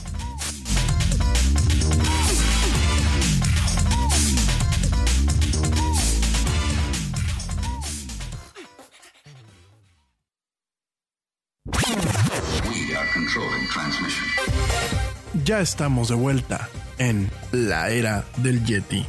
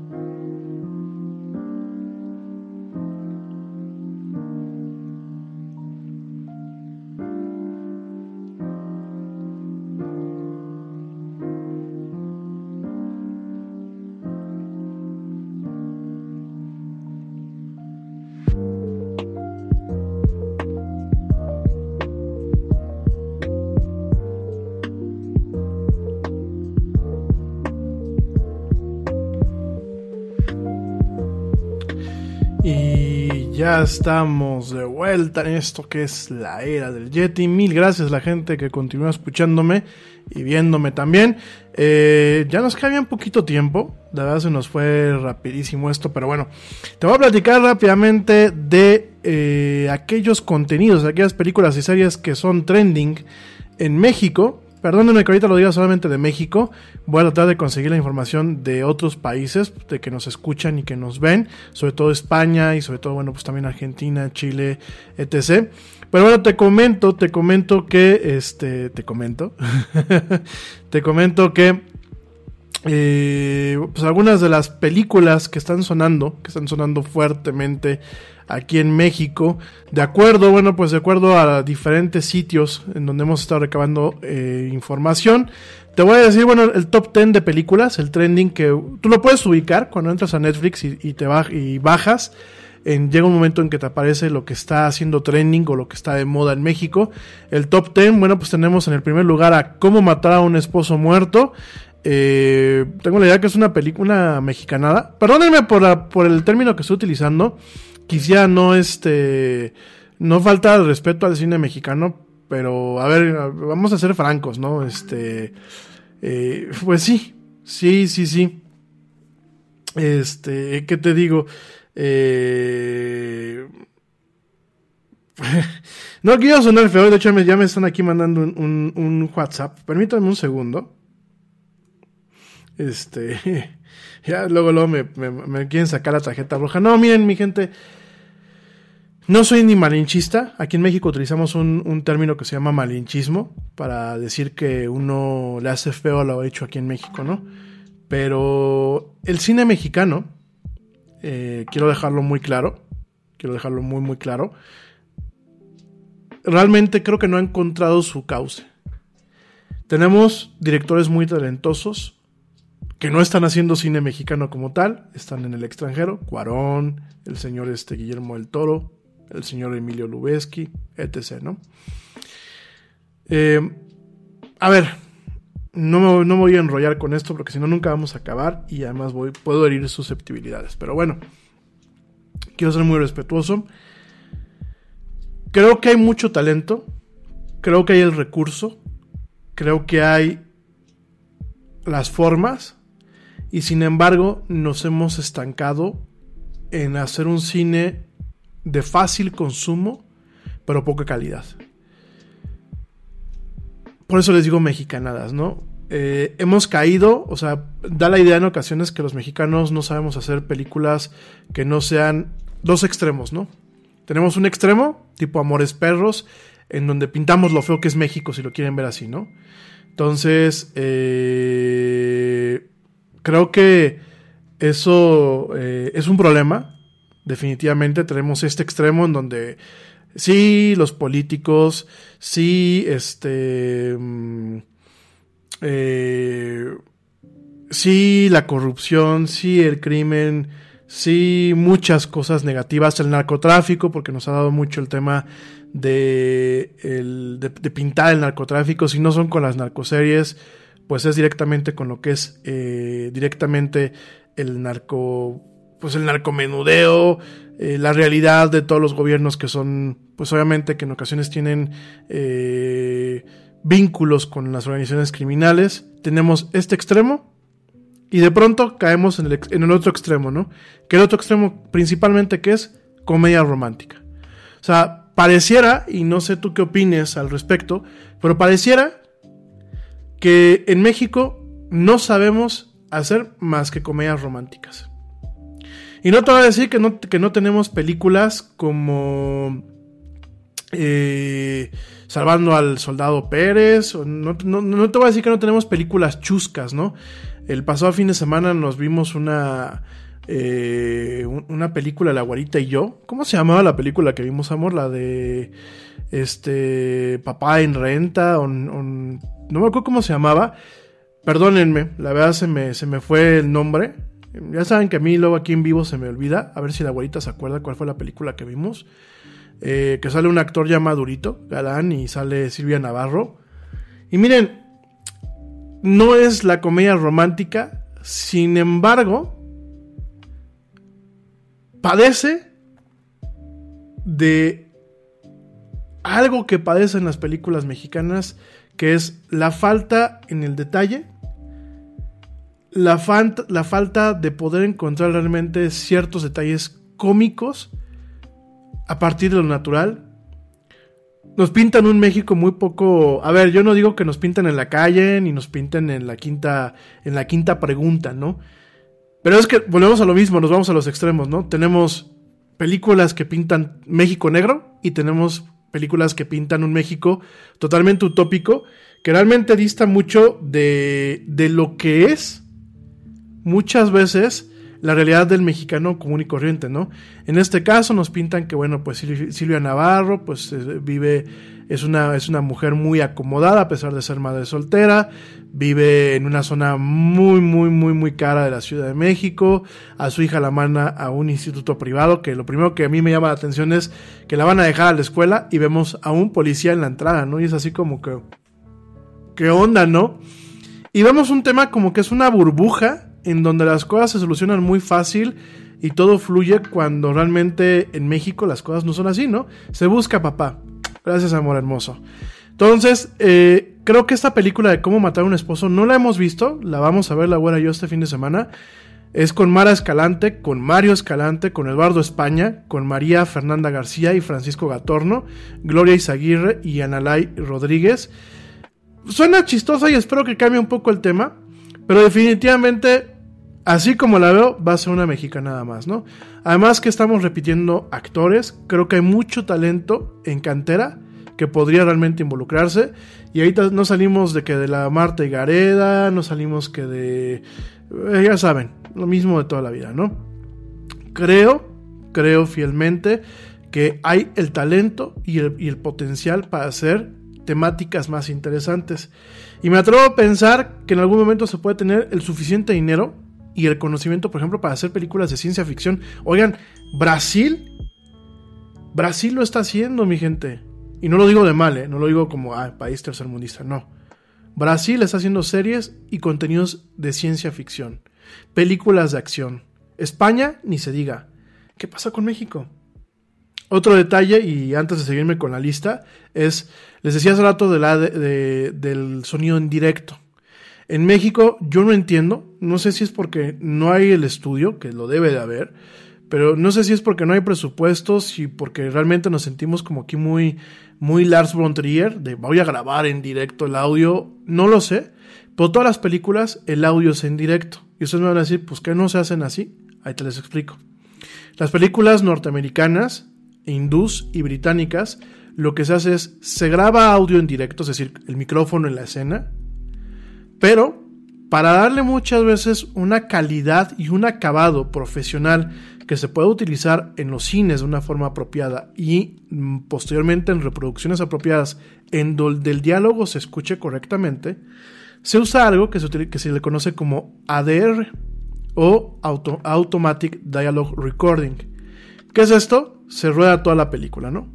Entonces, ya con la película editada, aunque sea lo que es el, lo que se le conoce como el rough draft, el, borrador eh, eh, crudo, se manda un estudio de grabación y ahí se convocan a los actores. Entonces, si de pronto yo estoy escuchando que en una de mis tomas se escucha mucho el sonido ambiental, lo que yo hago es, les digo a los actores que repitan sus parlamentos y con una serie de técnicas, principalmente usando computadoras, lo que hace es que se, se, alcanza o se encaja el movimiento de los labios, lo que se le conoce como el lip sync, con la voz del actor. De hecho, hay escenas, sobre todo en las películas de acción, hay escenas que se vuelven a montar y donde prácticamente no se utiliza el audio ambiental, sino directamente utilizas audio que generas directamente en lo que es el, el estudio. Esto da un acabado muy, muy, muy profesional a las películas. El utilizar ADR nos habla de otro nivel de cine y de realmente un respeto para la audiencia. Yo entiendo que a lo mejor no se cuente con el presupuesto los tiempos, pero el presupuesto, pues yo creo que las empresas que producen esas películas tienen que empezar a aflojar un poquito más.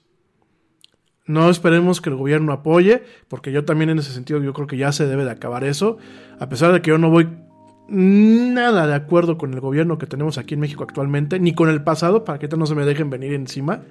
Creo que no he ido nunca de acuerdo con ningún gobierno, pero de todos los que me ha tocado a mí vivir ya con uso de conciencia y de razón, me parece que este es el peor. Pero en lo único que sí voy de acuerdo, y, me van a linchar por lo que voy a decir, en lo único que voy de acuerdo de lo que está haciendo mal este maldito gobierno es en extinguir el fideicomiso para la cinematografía. Porque ¿qué, ¿qué pasa? Pues para empezar son los mismos de siempre. Ya sabemos que Damián Alcázar, que Jiménez Cacho, que Gael García, que Diego Luna, de ahí vivían. De ahí sacaban, de ahí sacaban, de ahí sacaban, de ahí sacaban. Películas que yo no voy a negar que algunas tenían mucho valor. Hay algunas películas que hacían crítica a los gobiernos. Pero definitivamente siempre eran los mismos. Y realmente era un complemento que muchas veces se lo clavaban. Porque terminaban utilizando los recursos privados para hacer y lanzar la película. Cuando a lo mejor ese recurso que el gobierno tenía ahí, pues tenía que ser para los que eran amateurs o para las nuevas revelaciones, no para los mismos mafiosos de toda la vida. Dispénsenme las palabras que estoy utilizando. Entonces, pues sí, yo considero que eso está bien, que se acabe el fideicomiso al cine. Creo que las empresas, si realmente quieren que se haga cine mexicano, van a tenerse las, que poner las pilas, así como se las ponen en Estados Unidos, así como se las ponen en la India.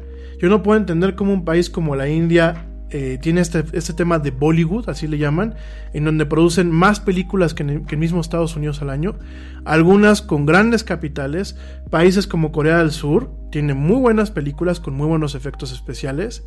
Y bueno, me voy a Brasil, me voy a España y me topo con lo mismo. Creo que es hora de que en México nos fajemos los pantalones y realmente empecemos a producir contenido de calidad y que no esté estancado en México crudo y triste o México chistoso e irreal. Creo que hay que empezar a explorar eh, puntos medios y también a desarrollar nuevas temáticas. Se cuenta el talento, se cuenta con el recurso, se cuenta con la experiencia, hay que ponerla a la práctica y evitar, evitar que directores como un Guillermo del Toro y como un eh, Cuarón, pues se vayan a otras partes. Después nos estamos dando los guayabazos y este, rompiéndonos las vestiduras de, es que ganaron un Oscar. Orgullo mexicano, sí, compadre, orgullo mexicano cuando los obligaste a estar produciendo películas en el extranjero, ¿no? Creo que no, ni siquiera nos queda, pero eso es otro tema, ¿no? regresando al tema, sí, porque ya me estoy aquí enrolando y no, dijimos que iba a ser jueves de relax, jueves Dalai. Eh, bueno, en primer lugar, eh, de lo que está esta semana y el día de hoy en específico, eh, haciendo trending o haciendo tendencia en Netflix es Cómo matar a un esposo muerto, Las tres muertes de Marisela Escobar, Dunkirk, Hobble Halloween, Hobby Halloween, que es una comedia, eh, Hobby Halloween, Dunkirk, que es una película histórica, Black, Blackpink, Light Up the Sky, Safe, House, You Got This, eh, o ¿cómo se llama en español? Porque también la vi con la güerita. You Got This es este eh, ahí te encargo, ahí te encargo. Ah, no está mala la película. American Murder, The Family. Déjenme te digo cómo está. En el octavo lugar está The American Murder, que es un documental. Es un documental de la, de la familia Watts. American Murder, The Family Next Door, así se llama. O Asesinato Americano, eh, La familia de la puerta al lado. Eh, cometimos el error la abuelita. Bueno, no el error. La verdad es que se nos ocurrió verla porque la vimos por todas partes, pero es un documental muy crudo. Es un documental eh, pues muy escalofriante de un caso que pasó hace un par de años. Eh, sí, ahí te encargo. Gracias, mi amor. Sí, ahí te encargo está en el número 7. En el número 8 está American Murder. Que, pues sí, es este documental de la familia Watts. Todo ha sido eh, eh, todo lo que van a ver el documental viene de testimonios, viene de las interacciones de Shannon Watts, que bueno, pues es la, la, mujer y sus hijas que tristemente pierden la, pierden la vida en las manos de su marido. A mí me parece algo aberrante, algo, no sé, no, no quiero utilizar adjetivos ni quiero platicar esta, este documental. Ya en su momento lo discutiremos. Me gustaría que la güera me acompañe, porque pues ella es la psicóloga. Eh, vale la pena verlo, sí, para ver eh, lo que yo considero es el modelo de un documental moderno. Me gusta mucho la herramienta audiovisual que utilizan para presentar todo el caso y para presentar el desenlace, de realmente mostrar pues este proceso tan, tan penoso y tan aberrante en donde bueno pues el, el jefe de familia mata a su familia. Eh, creo que para los que están estudiando comunicación o les gusta el documental, me parece que es un ejemplo de la forma en la que medios modernos, por ejemplo, como el uso de eh, eh, en algunos momentos poner directamente una ventana de chat, una ventana de, de message o de WhatsApp, eh, de utilizar lo que es el, todo el material que tienen o que producen las cámaras de los policías. Eso me pareció muy interesante. De utilizar pues el contenido que muchas veces se ve en las noticias y definitivamente es un... A ver, el tema es escabroso, el tema es muy incómodo, muy molesto, sobre todo para, creo que para las personas que pues estamos bien de la cabeza. Pero definitivamente como documental me parece que es, una buena pieza, es una, es una pieza para ver y para ver cómo se hacen los documentales, ¿no? Sí, me comenta aquí la vuelta de la de Ahí te encargo, que bueno, estoy viendo aquí que perdió cuatro lugares, está en el séptimo lugar, es con Mauricio Ochman. Eh, es una película que, bueno, sin comentarios. Eh, tiene un mensaje positivo, pero al final se pierde.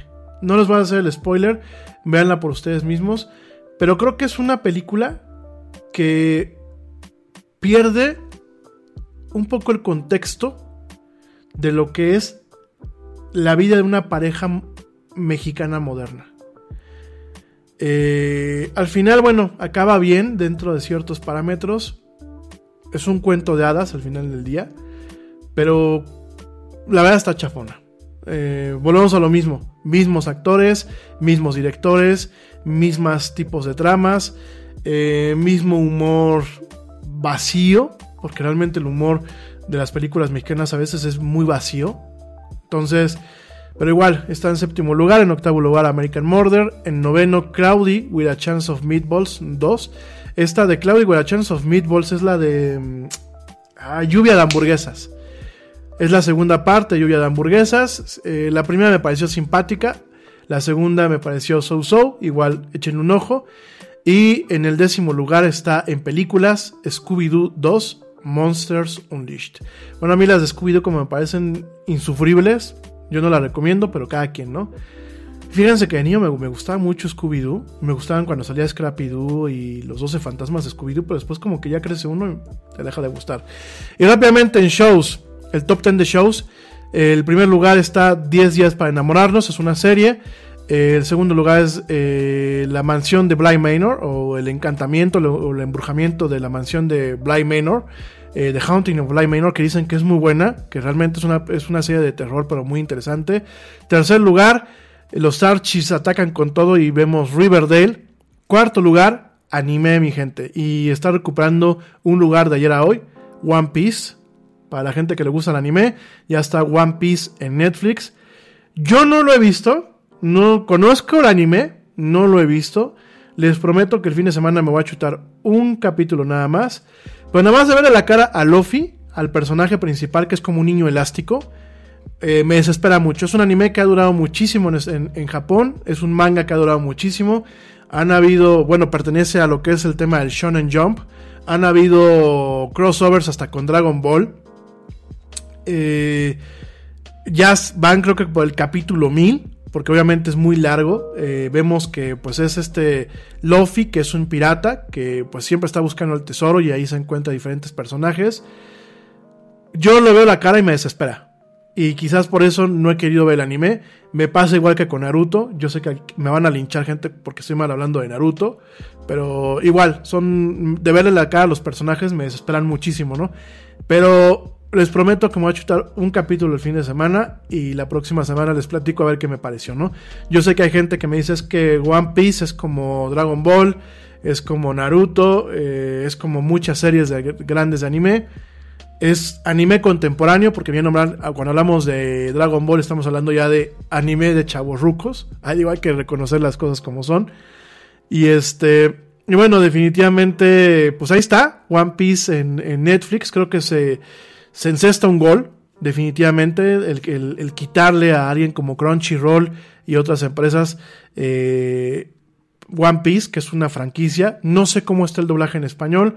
Me han dicho que está so-so, pero les prometo que voy a ver un capítulo y ya les platico a ver la próxima semana qué tal, ¿no? One Piece está en cuarto lugar, en quinto lugar está Emily in Paris, o eh, Emily en París. En sexto lugar, no me adivinan qué serie está en sexto lugar. ¿Saben? Sexto y séptimo lugar, para mí resuenan. Ya en algún programa más se lo comento, pero el sexto lugar está Yo soy Betty la Fea. Fíjense nada más, Betty la Fea lleva prácticamente todo lo que va del año manteniéndose en el trending del top 10 de Netflix, por lo menos en México. Fíjense nada más. Betty la Fea, pues no, no sale de la lista y está en sexto lugar. Es en serio, eh, es en serio. Bien, es una serie muy entretenida. Échenle un ojo, es lo único que les puedo decir. Yo no la he visto completa, pero realmente lo poquito a lo que he sido expuesto de Betty la Fea, lo, he visto por eh, directamente por este eh, directa por por la güera este Betty la fea échenle un ojo miren échenle un ojo y ya después este, ustedes me, me, platican no este por algo es algo y por eso mismo aquí en México después la copiaron eternamente, ¿no? Betty la Fea, que pues aparte tiene más de 20 años, pues Betty la Fea está en sexto lugar. En séptimo, en séptimo lugar, que de hecho ha avanzado un lugar, Pow Patrol. Así como usted lo escucha, Pow Patrol está en séptimo lugar. Y miren, eh, amigos que tienen niños, yo les recomiendo que vean Pow Patrol. No es tan desesperante. Siéntense a verlo con sus hijos. Tiene mensajes muy bonitos. Los perritos se me hacen muy, muy agradables. Eh, el tema de que son perritos que rescatan gente eh, le da un valor agregado. Por supuesto es un contenido infantil, pero es un contenido infantil que me parece que eh, no es fastidioso para los papás. Creo que también nos deja lecciones a los adultos que vemos este, esta serie. Tiene cosas muy, muy, muy, muy interesantes. Y pues es, un, es una serie que lleva ya por lo menos tres o cuatro años en boca de los niños. Y vemos a los niños con sudaderas, con juguetes, con cuadernos, con gorras de Pow Patrol. Entonces hay que hacer un poquito de caso al fenómeno. Échenle un ojito. Vale la pena. Siéntense con sus niños. Dedíquenles un poquito de su tiempo. De verdad. Atiéndanlos, consiéntanlos y hablen su mismo idioma. Si ustedes saben quiénes son los protagonistas de Pop Patrol, si ustedes se conocen las historias de Pop Patrol, van a tener una comunicación muy adecuada desde pequeños con sus hijos. Claro, aquellos que los dejen ver esta serie, ¿no? Séptimo lugar, Pop Patrol. Octavo lugar, To the Lake. Noveno lugar, esta serie se les recomiendo mucho. Noveno lugar es Jurassic World Camp Cretaceous. Es eh, una animación de DreamWorks de Jurassic World. Esta animación pasa entre Jurassic eh, World, la, que es la cuarta película, y la quinta. Es una animación que no es para niños chicos. ¿eh? De una vez lo quiero dejar muy claro. No es para niños chiquitos. Yo creo que estamos hablando de que Jurassic World Camp Cretaceous la pueden empezar a ver a partir de los 10, 11 años, con papá y mamá al lado. Y, eh, ¿por qué? Porque, bueno, pues hay partes en donde, por ejemplo, hay un dinosaurio se come a un niño. Obviamente no se ve el gore, no se ve la sangre ni se ve lo monstruoso. Pero aún así se infiere en la escena que el dinosaurio se come a un niño. Jurassic World Camp Cretaceous es de un campamento de niños que, pues, estando en Jurassic World, ¿qué es lo que pasa?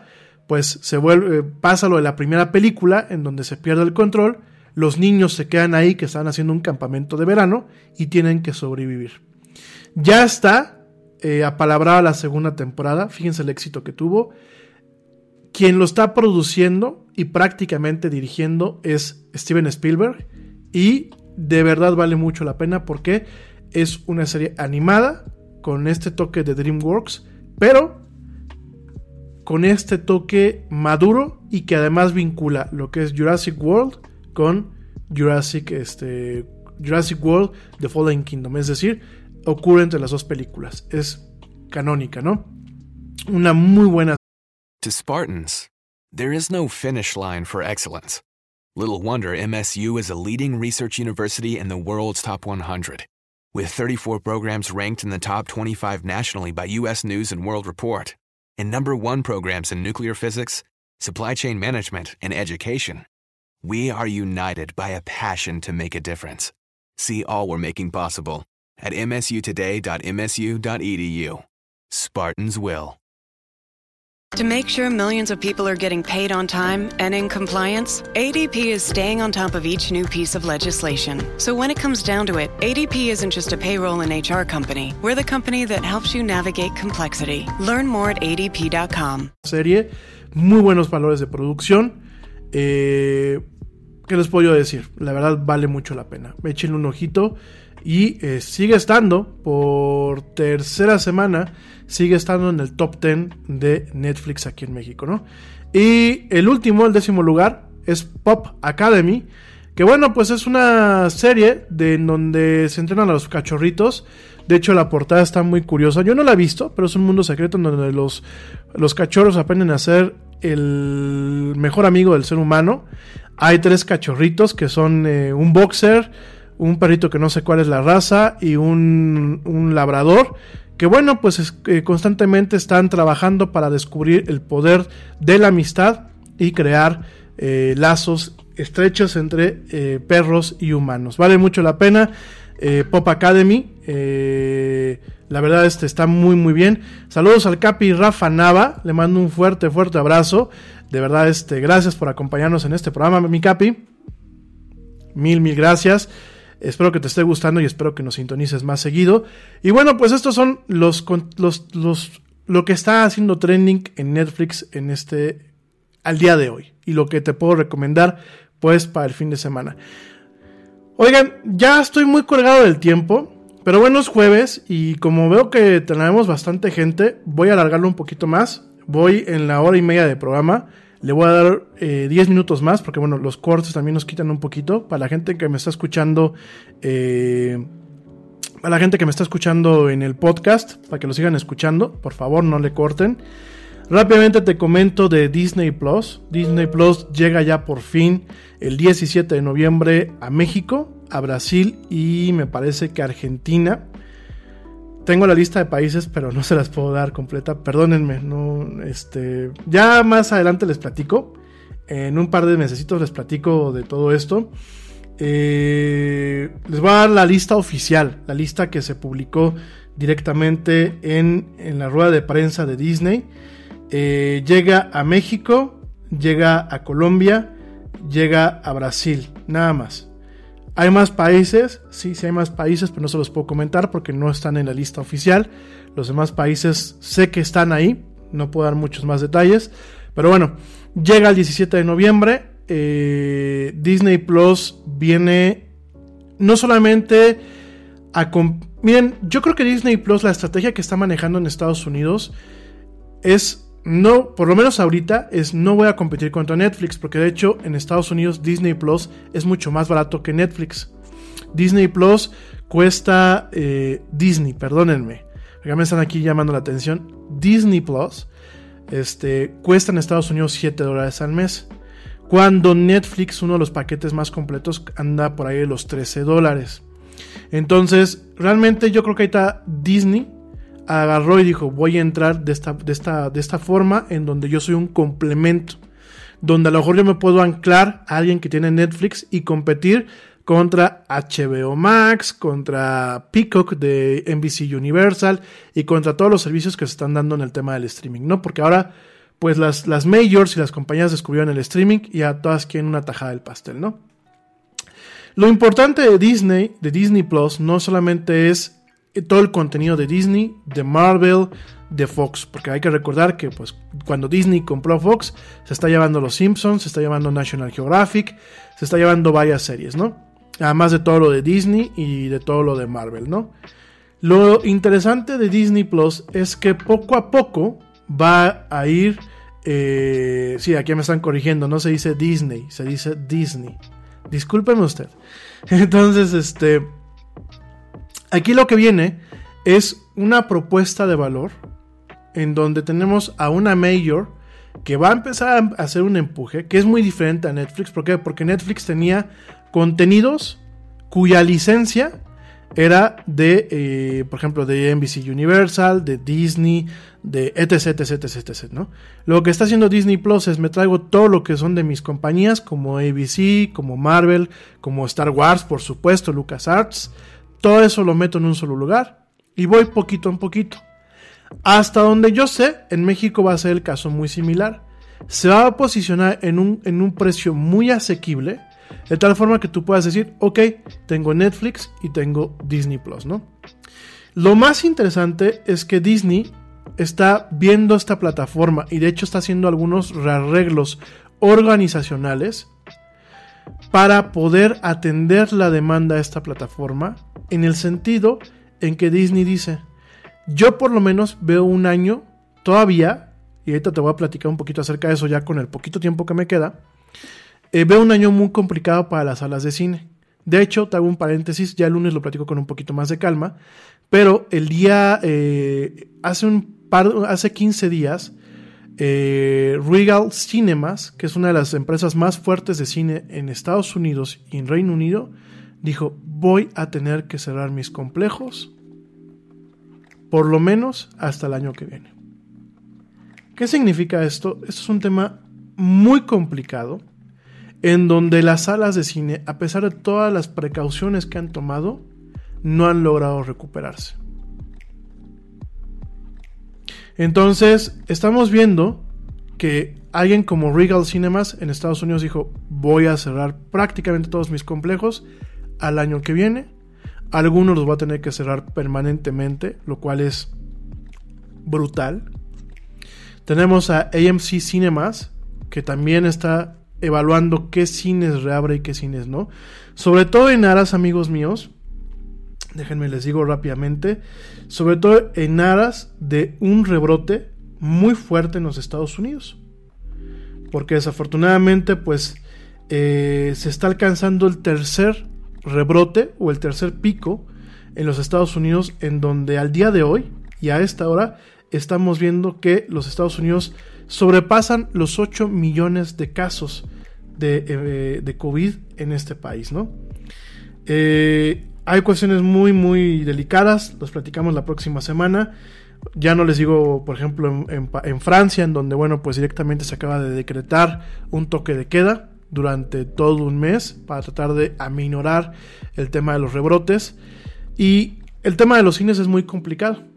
Entonces, ¿qué está pasando? Empresas como Warner Media, que tiene HBO Max, y empresas como Disney, que tiene obviamente Disney Plus, pues van a empezar a colocar sus películas que iban originalmente para el cine en el servicio de streaming. Ya hubo fricciones hace un par de meses cuando NBC Universal eh, se saltó lo que son las salas de cine y dijo yo lo voy a lanzar directamente a los servicios de streaming, que lo ponga Amazon, que lo ponga eh, Claro Video, que lo ponga Cinepolis Click, me refiero a nivel, a nivel internacional. Y desafortunadamente con Disney lo estamos viendo, Mulan, Mulan llegó eh, ahora en septiembre, si fue en septiembre, Mulan se lanza en Disney Plus. Si tú la quieres ver, como si fueras al cine, tienes que pagar 30 dólares si no, a partir de diciembre, Mulan está disponible para todos los suscriptores de Disney Plus. En diciembre llega Soul, que es la última película de Pixar. Eh, está programada para llegar al cine. En diciembre va a llegar directamente a Disney Plus. Y empezamos a escuchar varios rumores de que Warner Media va a empezar a lanzar películas que van directamente para el cine a través de sus servicios de streaming.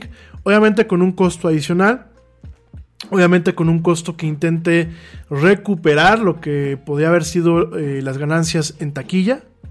Me imagino que a lo mejor, pues, como le hizo Disney, ¿no? La quieres ver, págame 30 dólares, ¿no? Que pues son 600 pesos, ¿no? Y es una renta. Es una renta ¿Por qué? Porque ya posteriormente la vas a tener disponible en el servicio, pero mientras es una renta. Es como a lo mejor, pues 30 dólares me parece razonable porque a lo mejor es como si fueras con tu familia al cine, ya cuando si vas al VIP y compras las palomitas y compras de escenario y eso, pues más o menos al tipo de cambio, si lo tomo en un tipo de cambio de 20 pesos por dólar, pues ya más o menos le vas llegando al costo, ¿no? O sea, de que sales, vas a cenar, la gasolina, el estacionamiento, lo que te comes en el cine, etc, etc, etc. Pues sí, ya más o menos, ¿no? Me parece razonable. Entonces, creo que para ahí, para, ahí vienen los tiros. Creo que el hecho de que llegue a América Latina le va a permitir tener una mayor apertura a Disney. Y yo me atrevería a pensar que a lo mejor nos da la sorpresa en enero de que dos o tres películas de Marvel que estaban... Eh, pues directamente programadas para el año que viene, quizás las veamos primero en Disney Plus, con un costo adicional, pero primero en Disney Plus. ¿Qué tiene Disney Plus además de todo lo que es de Star Wars, todo lo que es Lucas Universe, Lucas Films, bueno, Lucas Arts, Lucas Films, Star Wars Universe, todo lo de Fox, está todas todas las temporadas de Los Simpsons. Es más, lo padre es que las primeras temporadas de Los Simpsons están con su doblaje original. Va a estar Futurama, va a estar este, bueno, va a estar todo lo de Fox prácticamente. Además de todo el catálogo de Disney, desde La Noche de las Narices Frías, que son 101 Dálmatas, con el doblaje original. Eh, Mary Poppins con el doblaje eh, mexicano, bueno, latinoamericano y con el doblaje en castellano, que es una joya. Tanto Blancanieves, o sea, están todo lo que es la bóveda de Disney. Además de todo eso y de todo lo de Marvel y de todo, pues, lo que es Disney en general. Eh, el valor agregado que va a tener son las películas que se lancen ahí, por supuesto. Y producciones nuevas, por ejemplo, dentro del universo Marvel, pues venir una serie que se llama WandaVision, que es este, de Wanda, eh, lo que es Scarlet Witch, la bruja escarlata, y The Vision, que son principalmente del universo cinemático de Marvel y de la parte de lo que son los Avengers. De hecho, la bruja escarlata pues es un personaje muy controvertido. Aquí se le va a dar un tratamiento muy ligero, pero en, el universo de Marvel, a la gente que le gustan los cómics sabrá que pues es una bruja en toda la calidad de la palabra. Este, tenemos también la parte de, de, Mandalorian, que bueno, pues de Mandalorian creo que marcó un antes y un después en el tipo de contenido que la gente quiere ver sobre Star Wars. Este, de hecho, ya creo que todo el mundo estamos esperando la segunda temporada de The Mandalorian. Eh, y vienen, bueno, muchos contenidos que son exclusivamente para la plataforma, ¿no?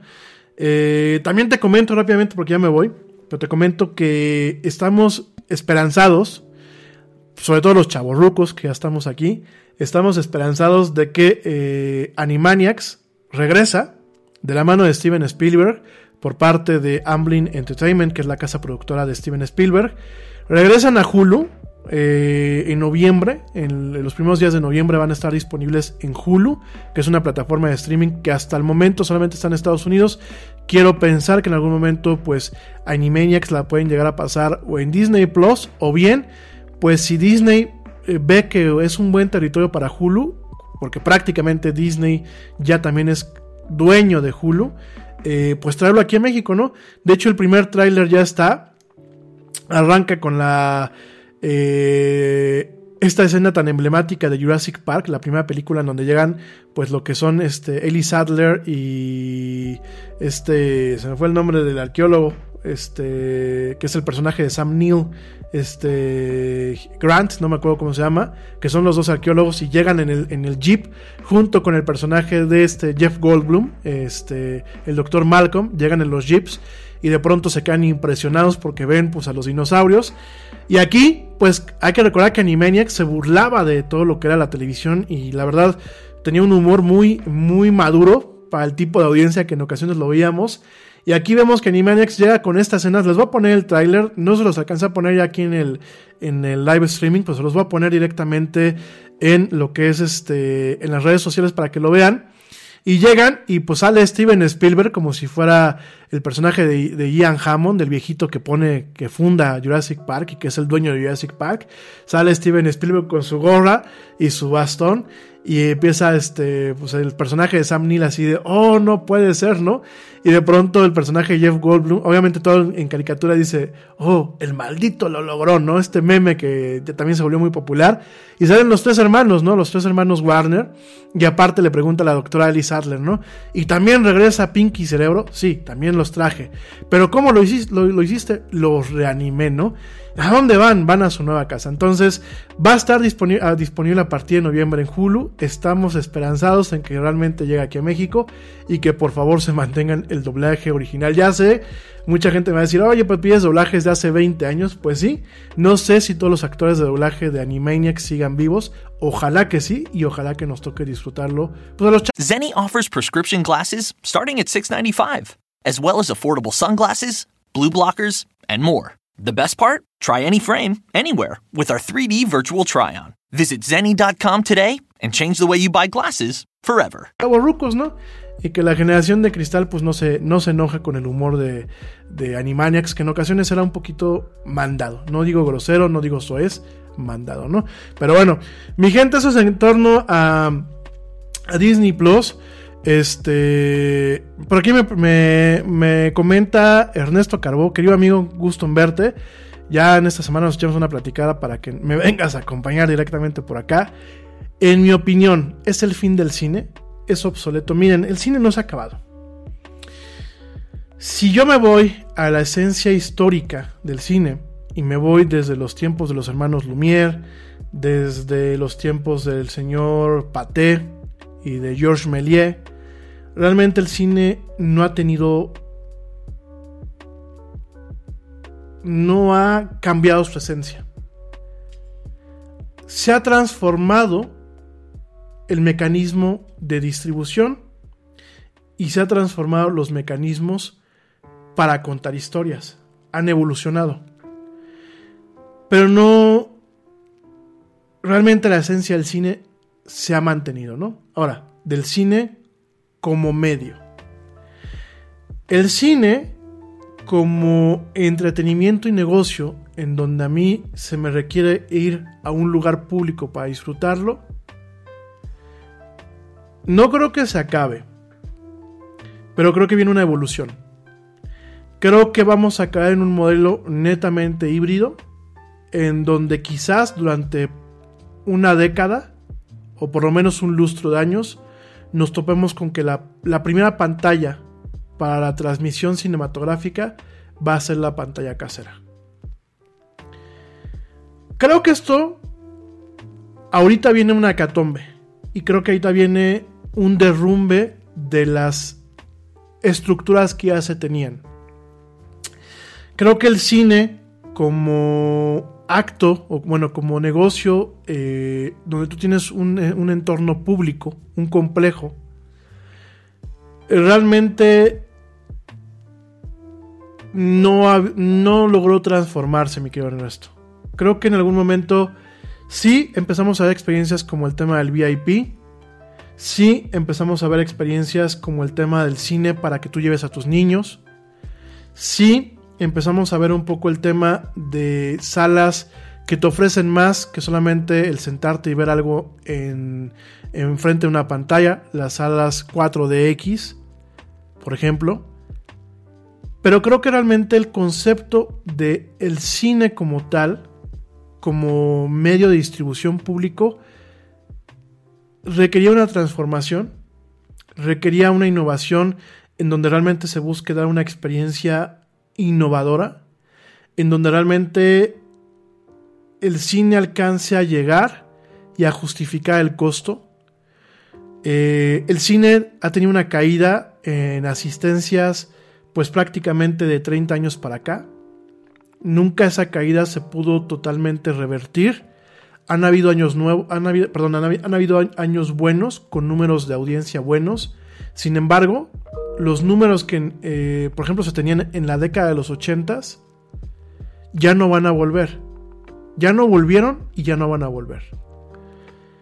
Me parece que el streaming, desde que llegó el streaming, nos marcó un antes y un después desde que empezamos a ver pantallas gigantes, porque antes, ¿cuál era lo máximo que en ocasiones uno tenía en su casa? 21 pulgadas, ¿no? Hoy de repente podemos tener una, pantalla de 108 pulgadas, con cierta accesibilidad en su precio, ¿no? Hoy de repente podemos tener un proyector que nos permite tener una imagen tremenda. Y hoy, por ejemplo, podemos tener un sistema de sonido que, sin ser mejor que el del cine, puede llegar a ser más agradable. ¿Por qué? Porque tú le subes y le bajas el volumen a, como a tu gusto. Por ejemplo, mis papás cuando van al cine salen muy mareados. Pero de toda la vida, no porque sean personas mayores. Toda la vida mis papás, el ruido, pues no. Yo sí crecí con el ruido. Y yo voy al cine y suban los decibeles, me quiero quedar sordo, ¿no? Y casi casi el anuncio de THX que se han burlado en todas partes de él de te estamos escuchando así de y que casi casi se te vuela la cabeza. O sea, a mí digo, échenmelo. Yo aquí mis oídos lo aguantan, ¿no? Pero hay gente que dice, no me gusta ir al cine porque me marea. O no me gusta ir al cine porque no quiero convivir con el vecino de al lado.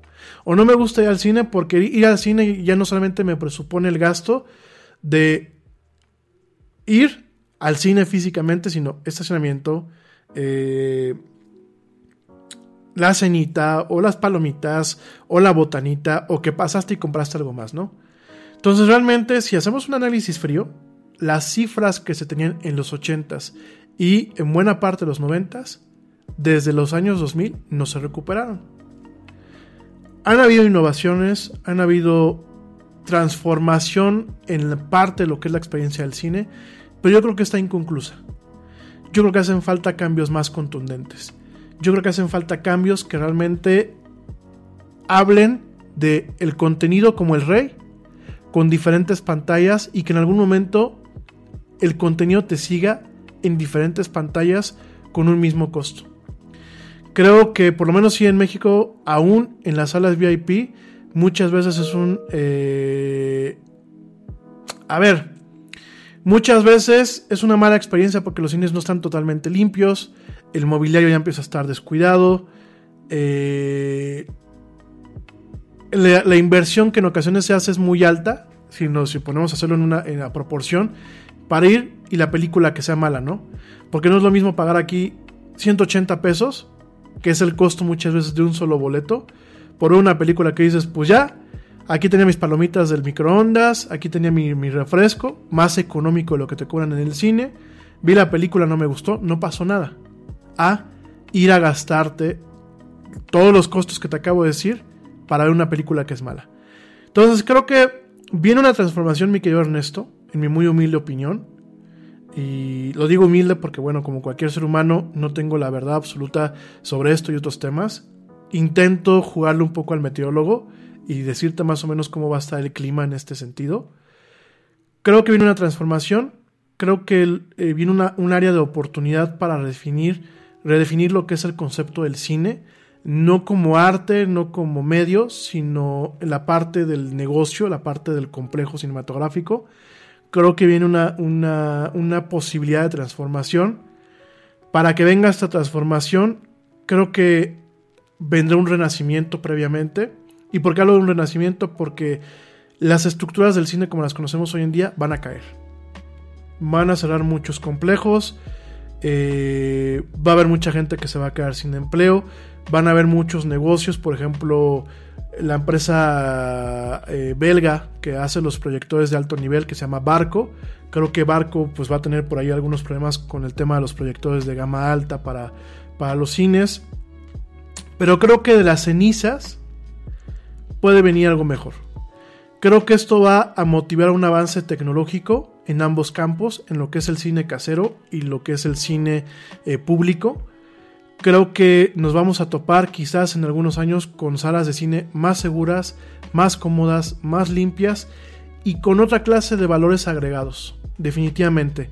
Creo que el cine tiene que reinventarse, tiene que redefinirse y tiene que transformarse. Pero no es obsoleto ni es el fin del cine. Creo que es un proceso, ¿no?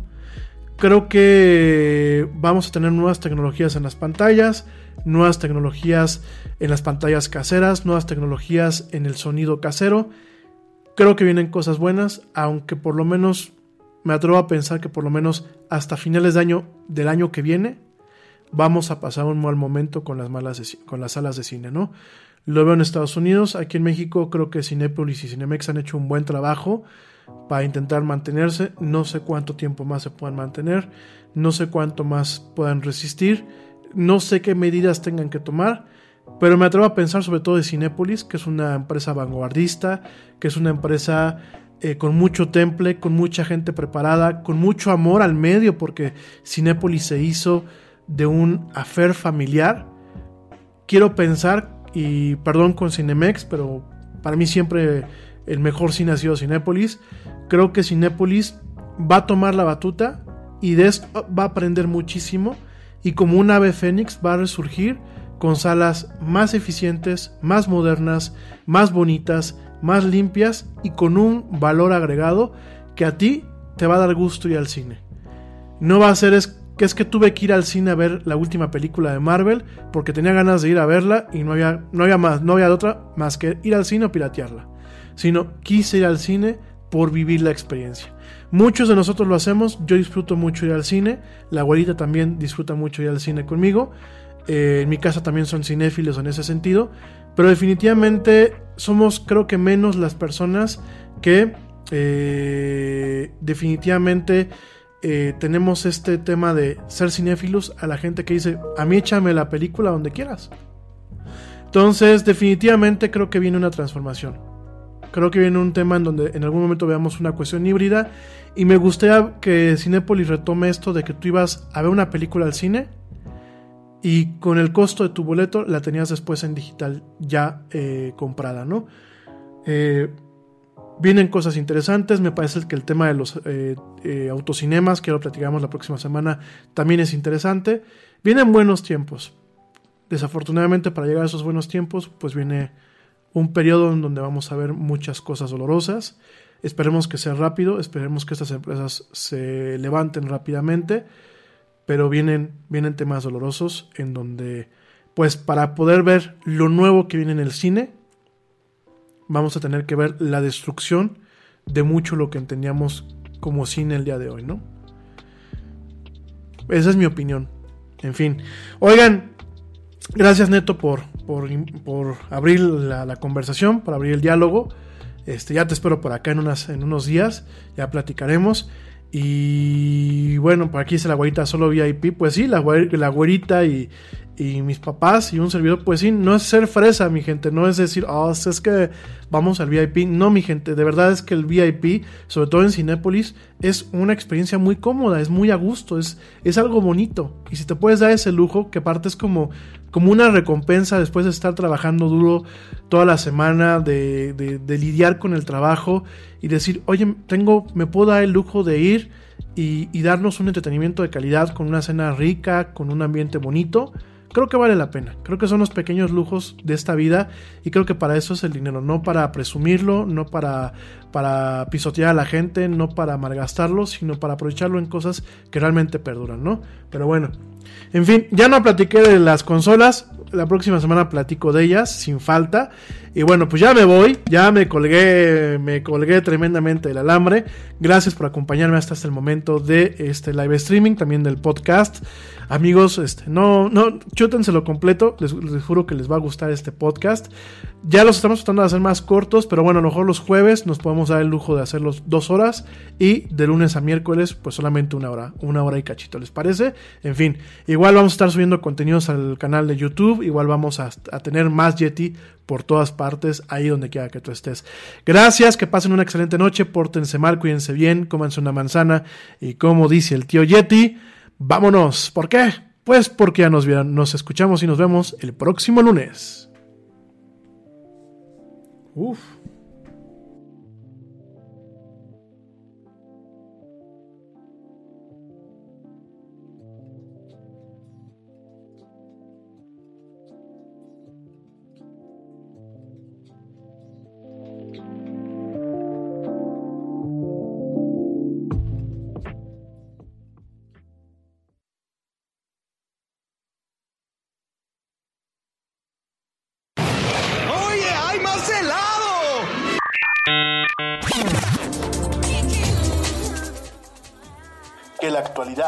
No te deje helado. Te esperamos en la siguiente emisión de La Era del Yeti.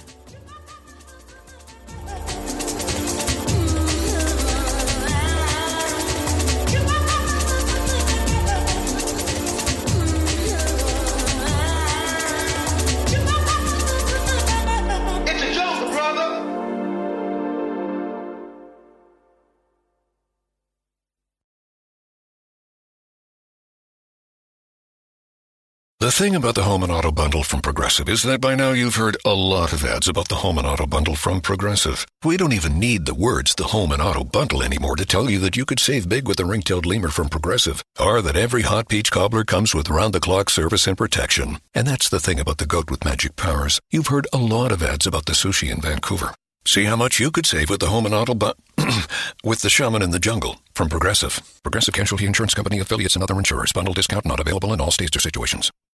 Neural networks, random forests, unsupervised learning. These are just some of the concepts being researched and utilized in security today. But what do they mean? How do they work? And who are the people that create them? These are the questions and more we'll explore in Security Unlocked, a new podcast from Microsoft. In each episode, we'll deep dive into the newest security research, threat intel, and data science with a special focus on demystifying AI and machine learning. And we'll profile the diverse and fascinating people working on security at Microsoft. Listen and subscribe to Security Unlocked, available now wherever you listen to podcasts.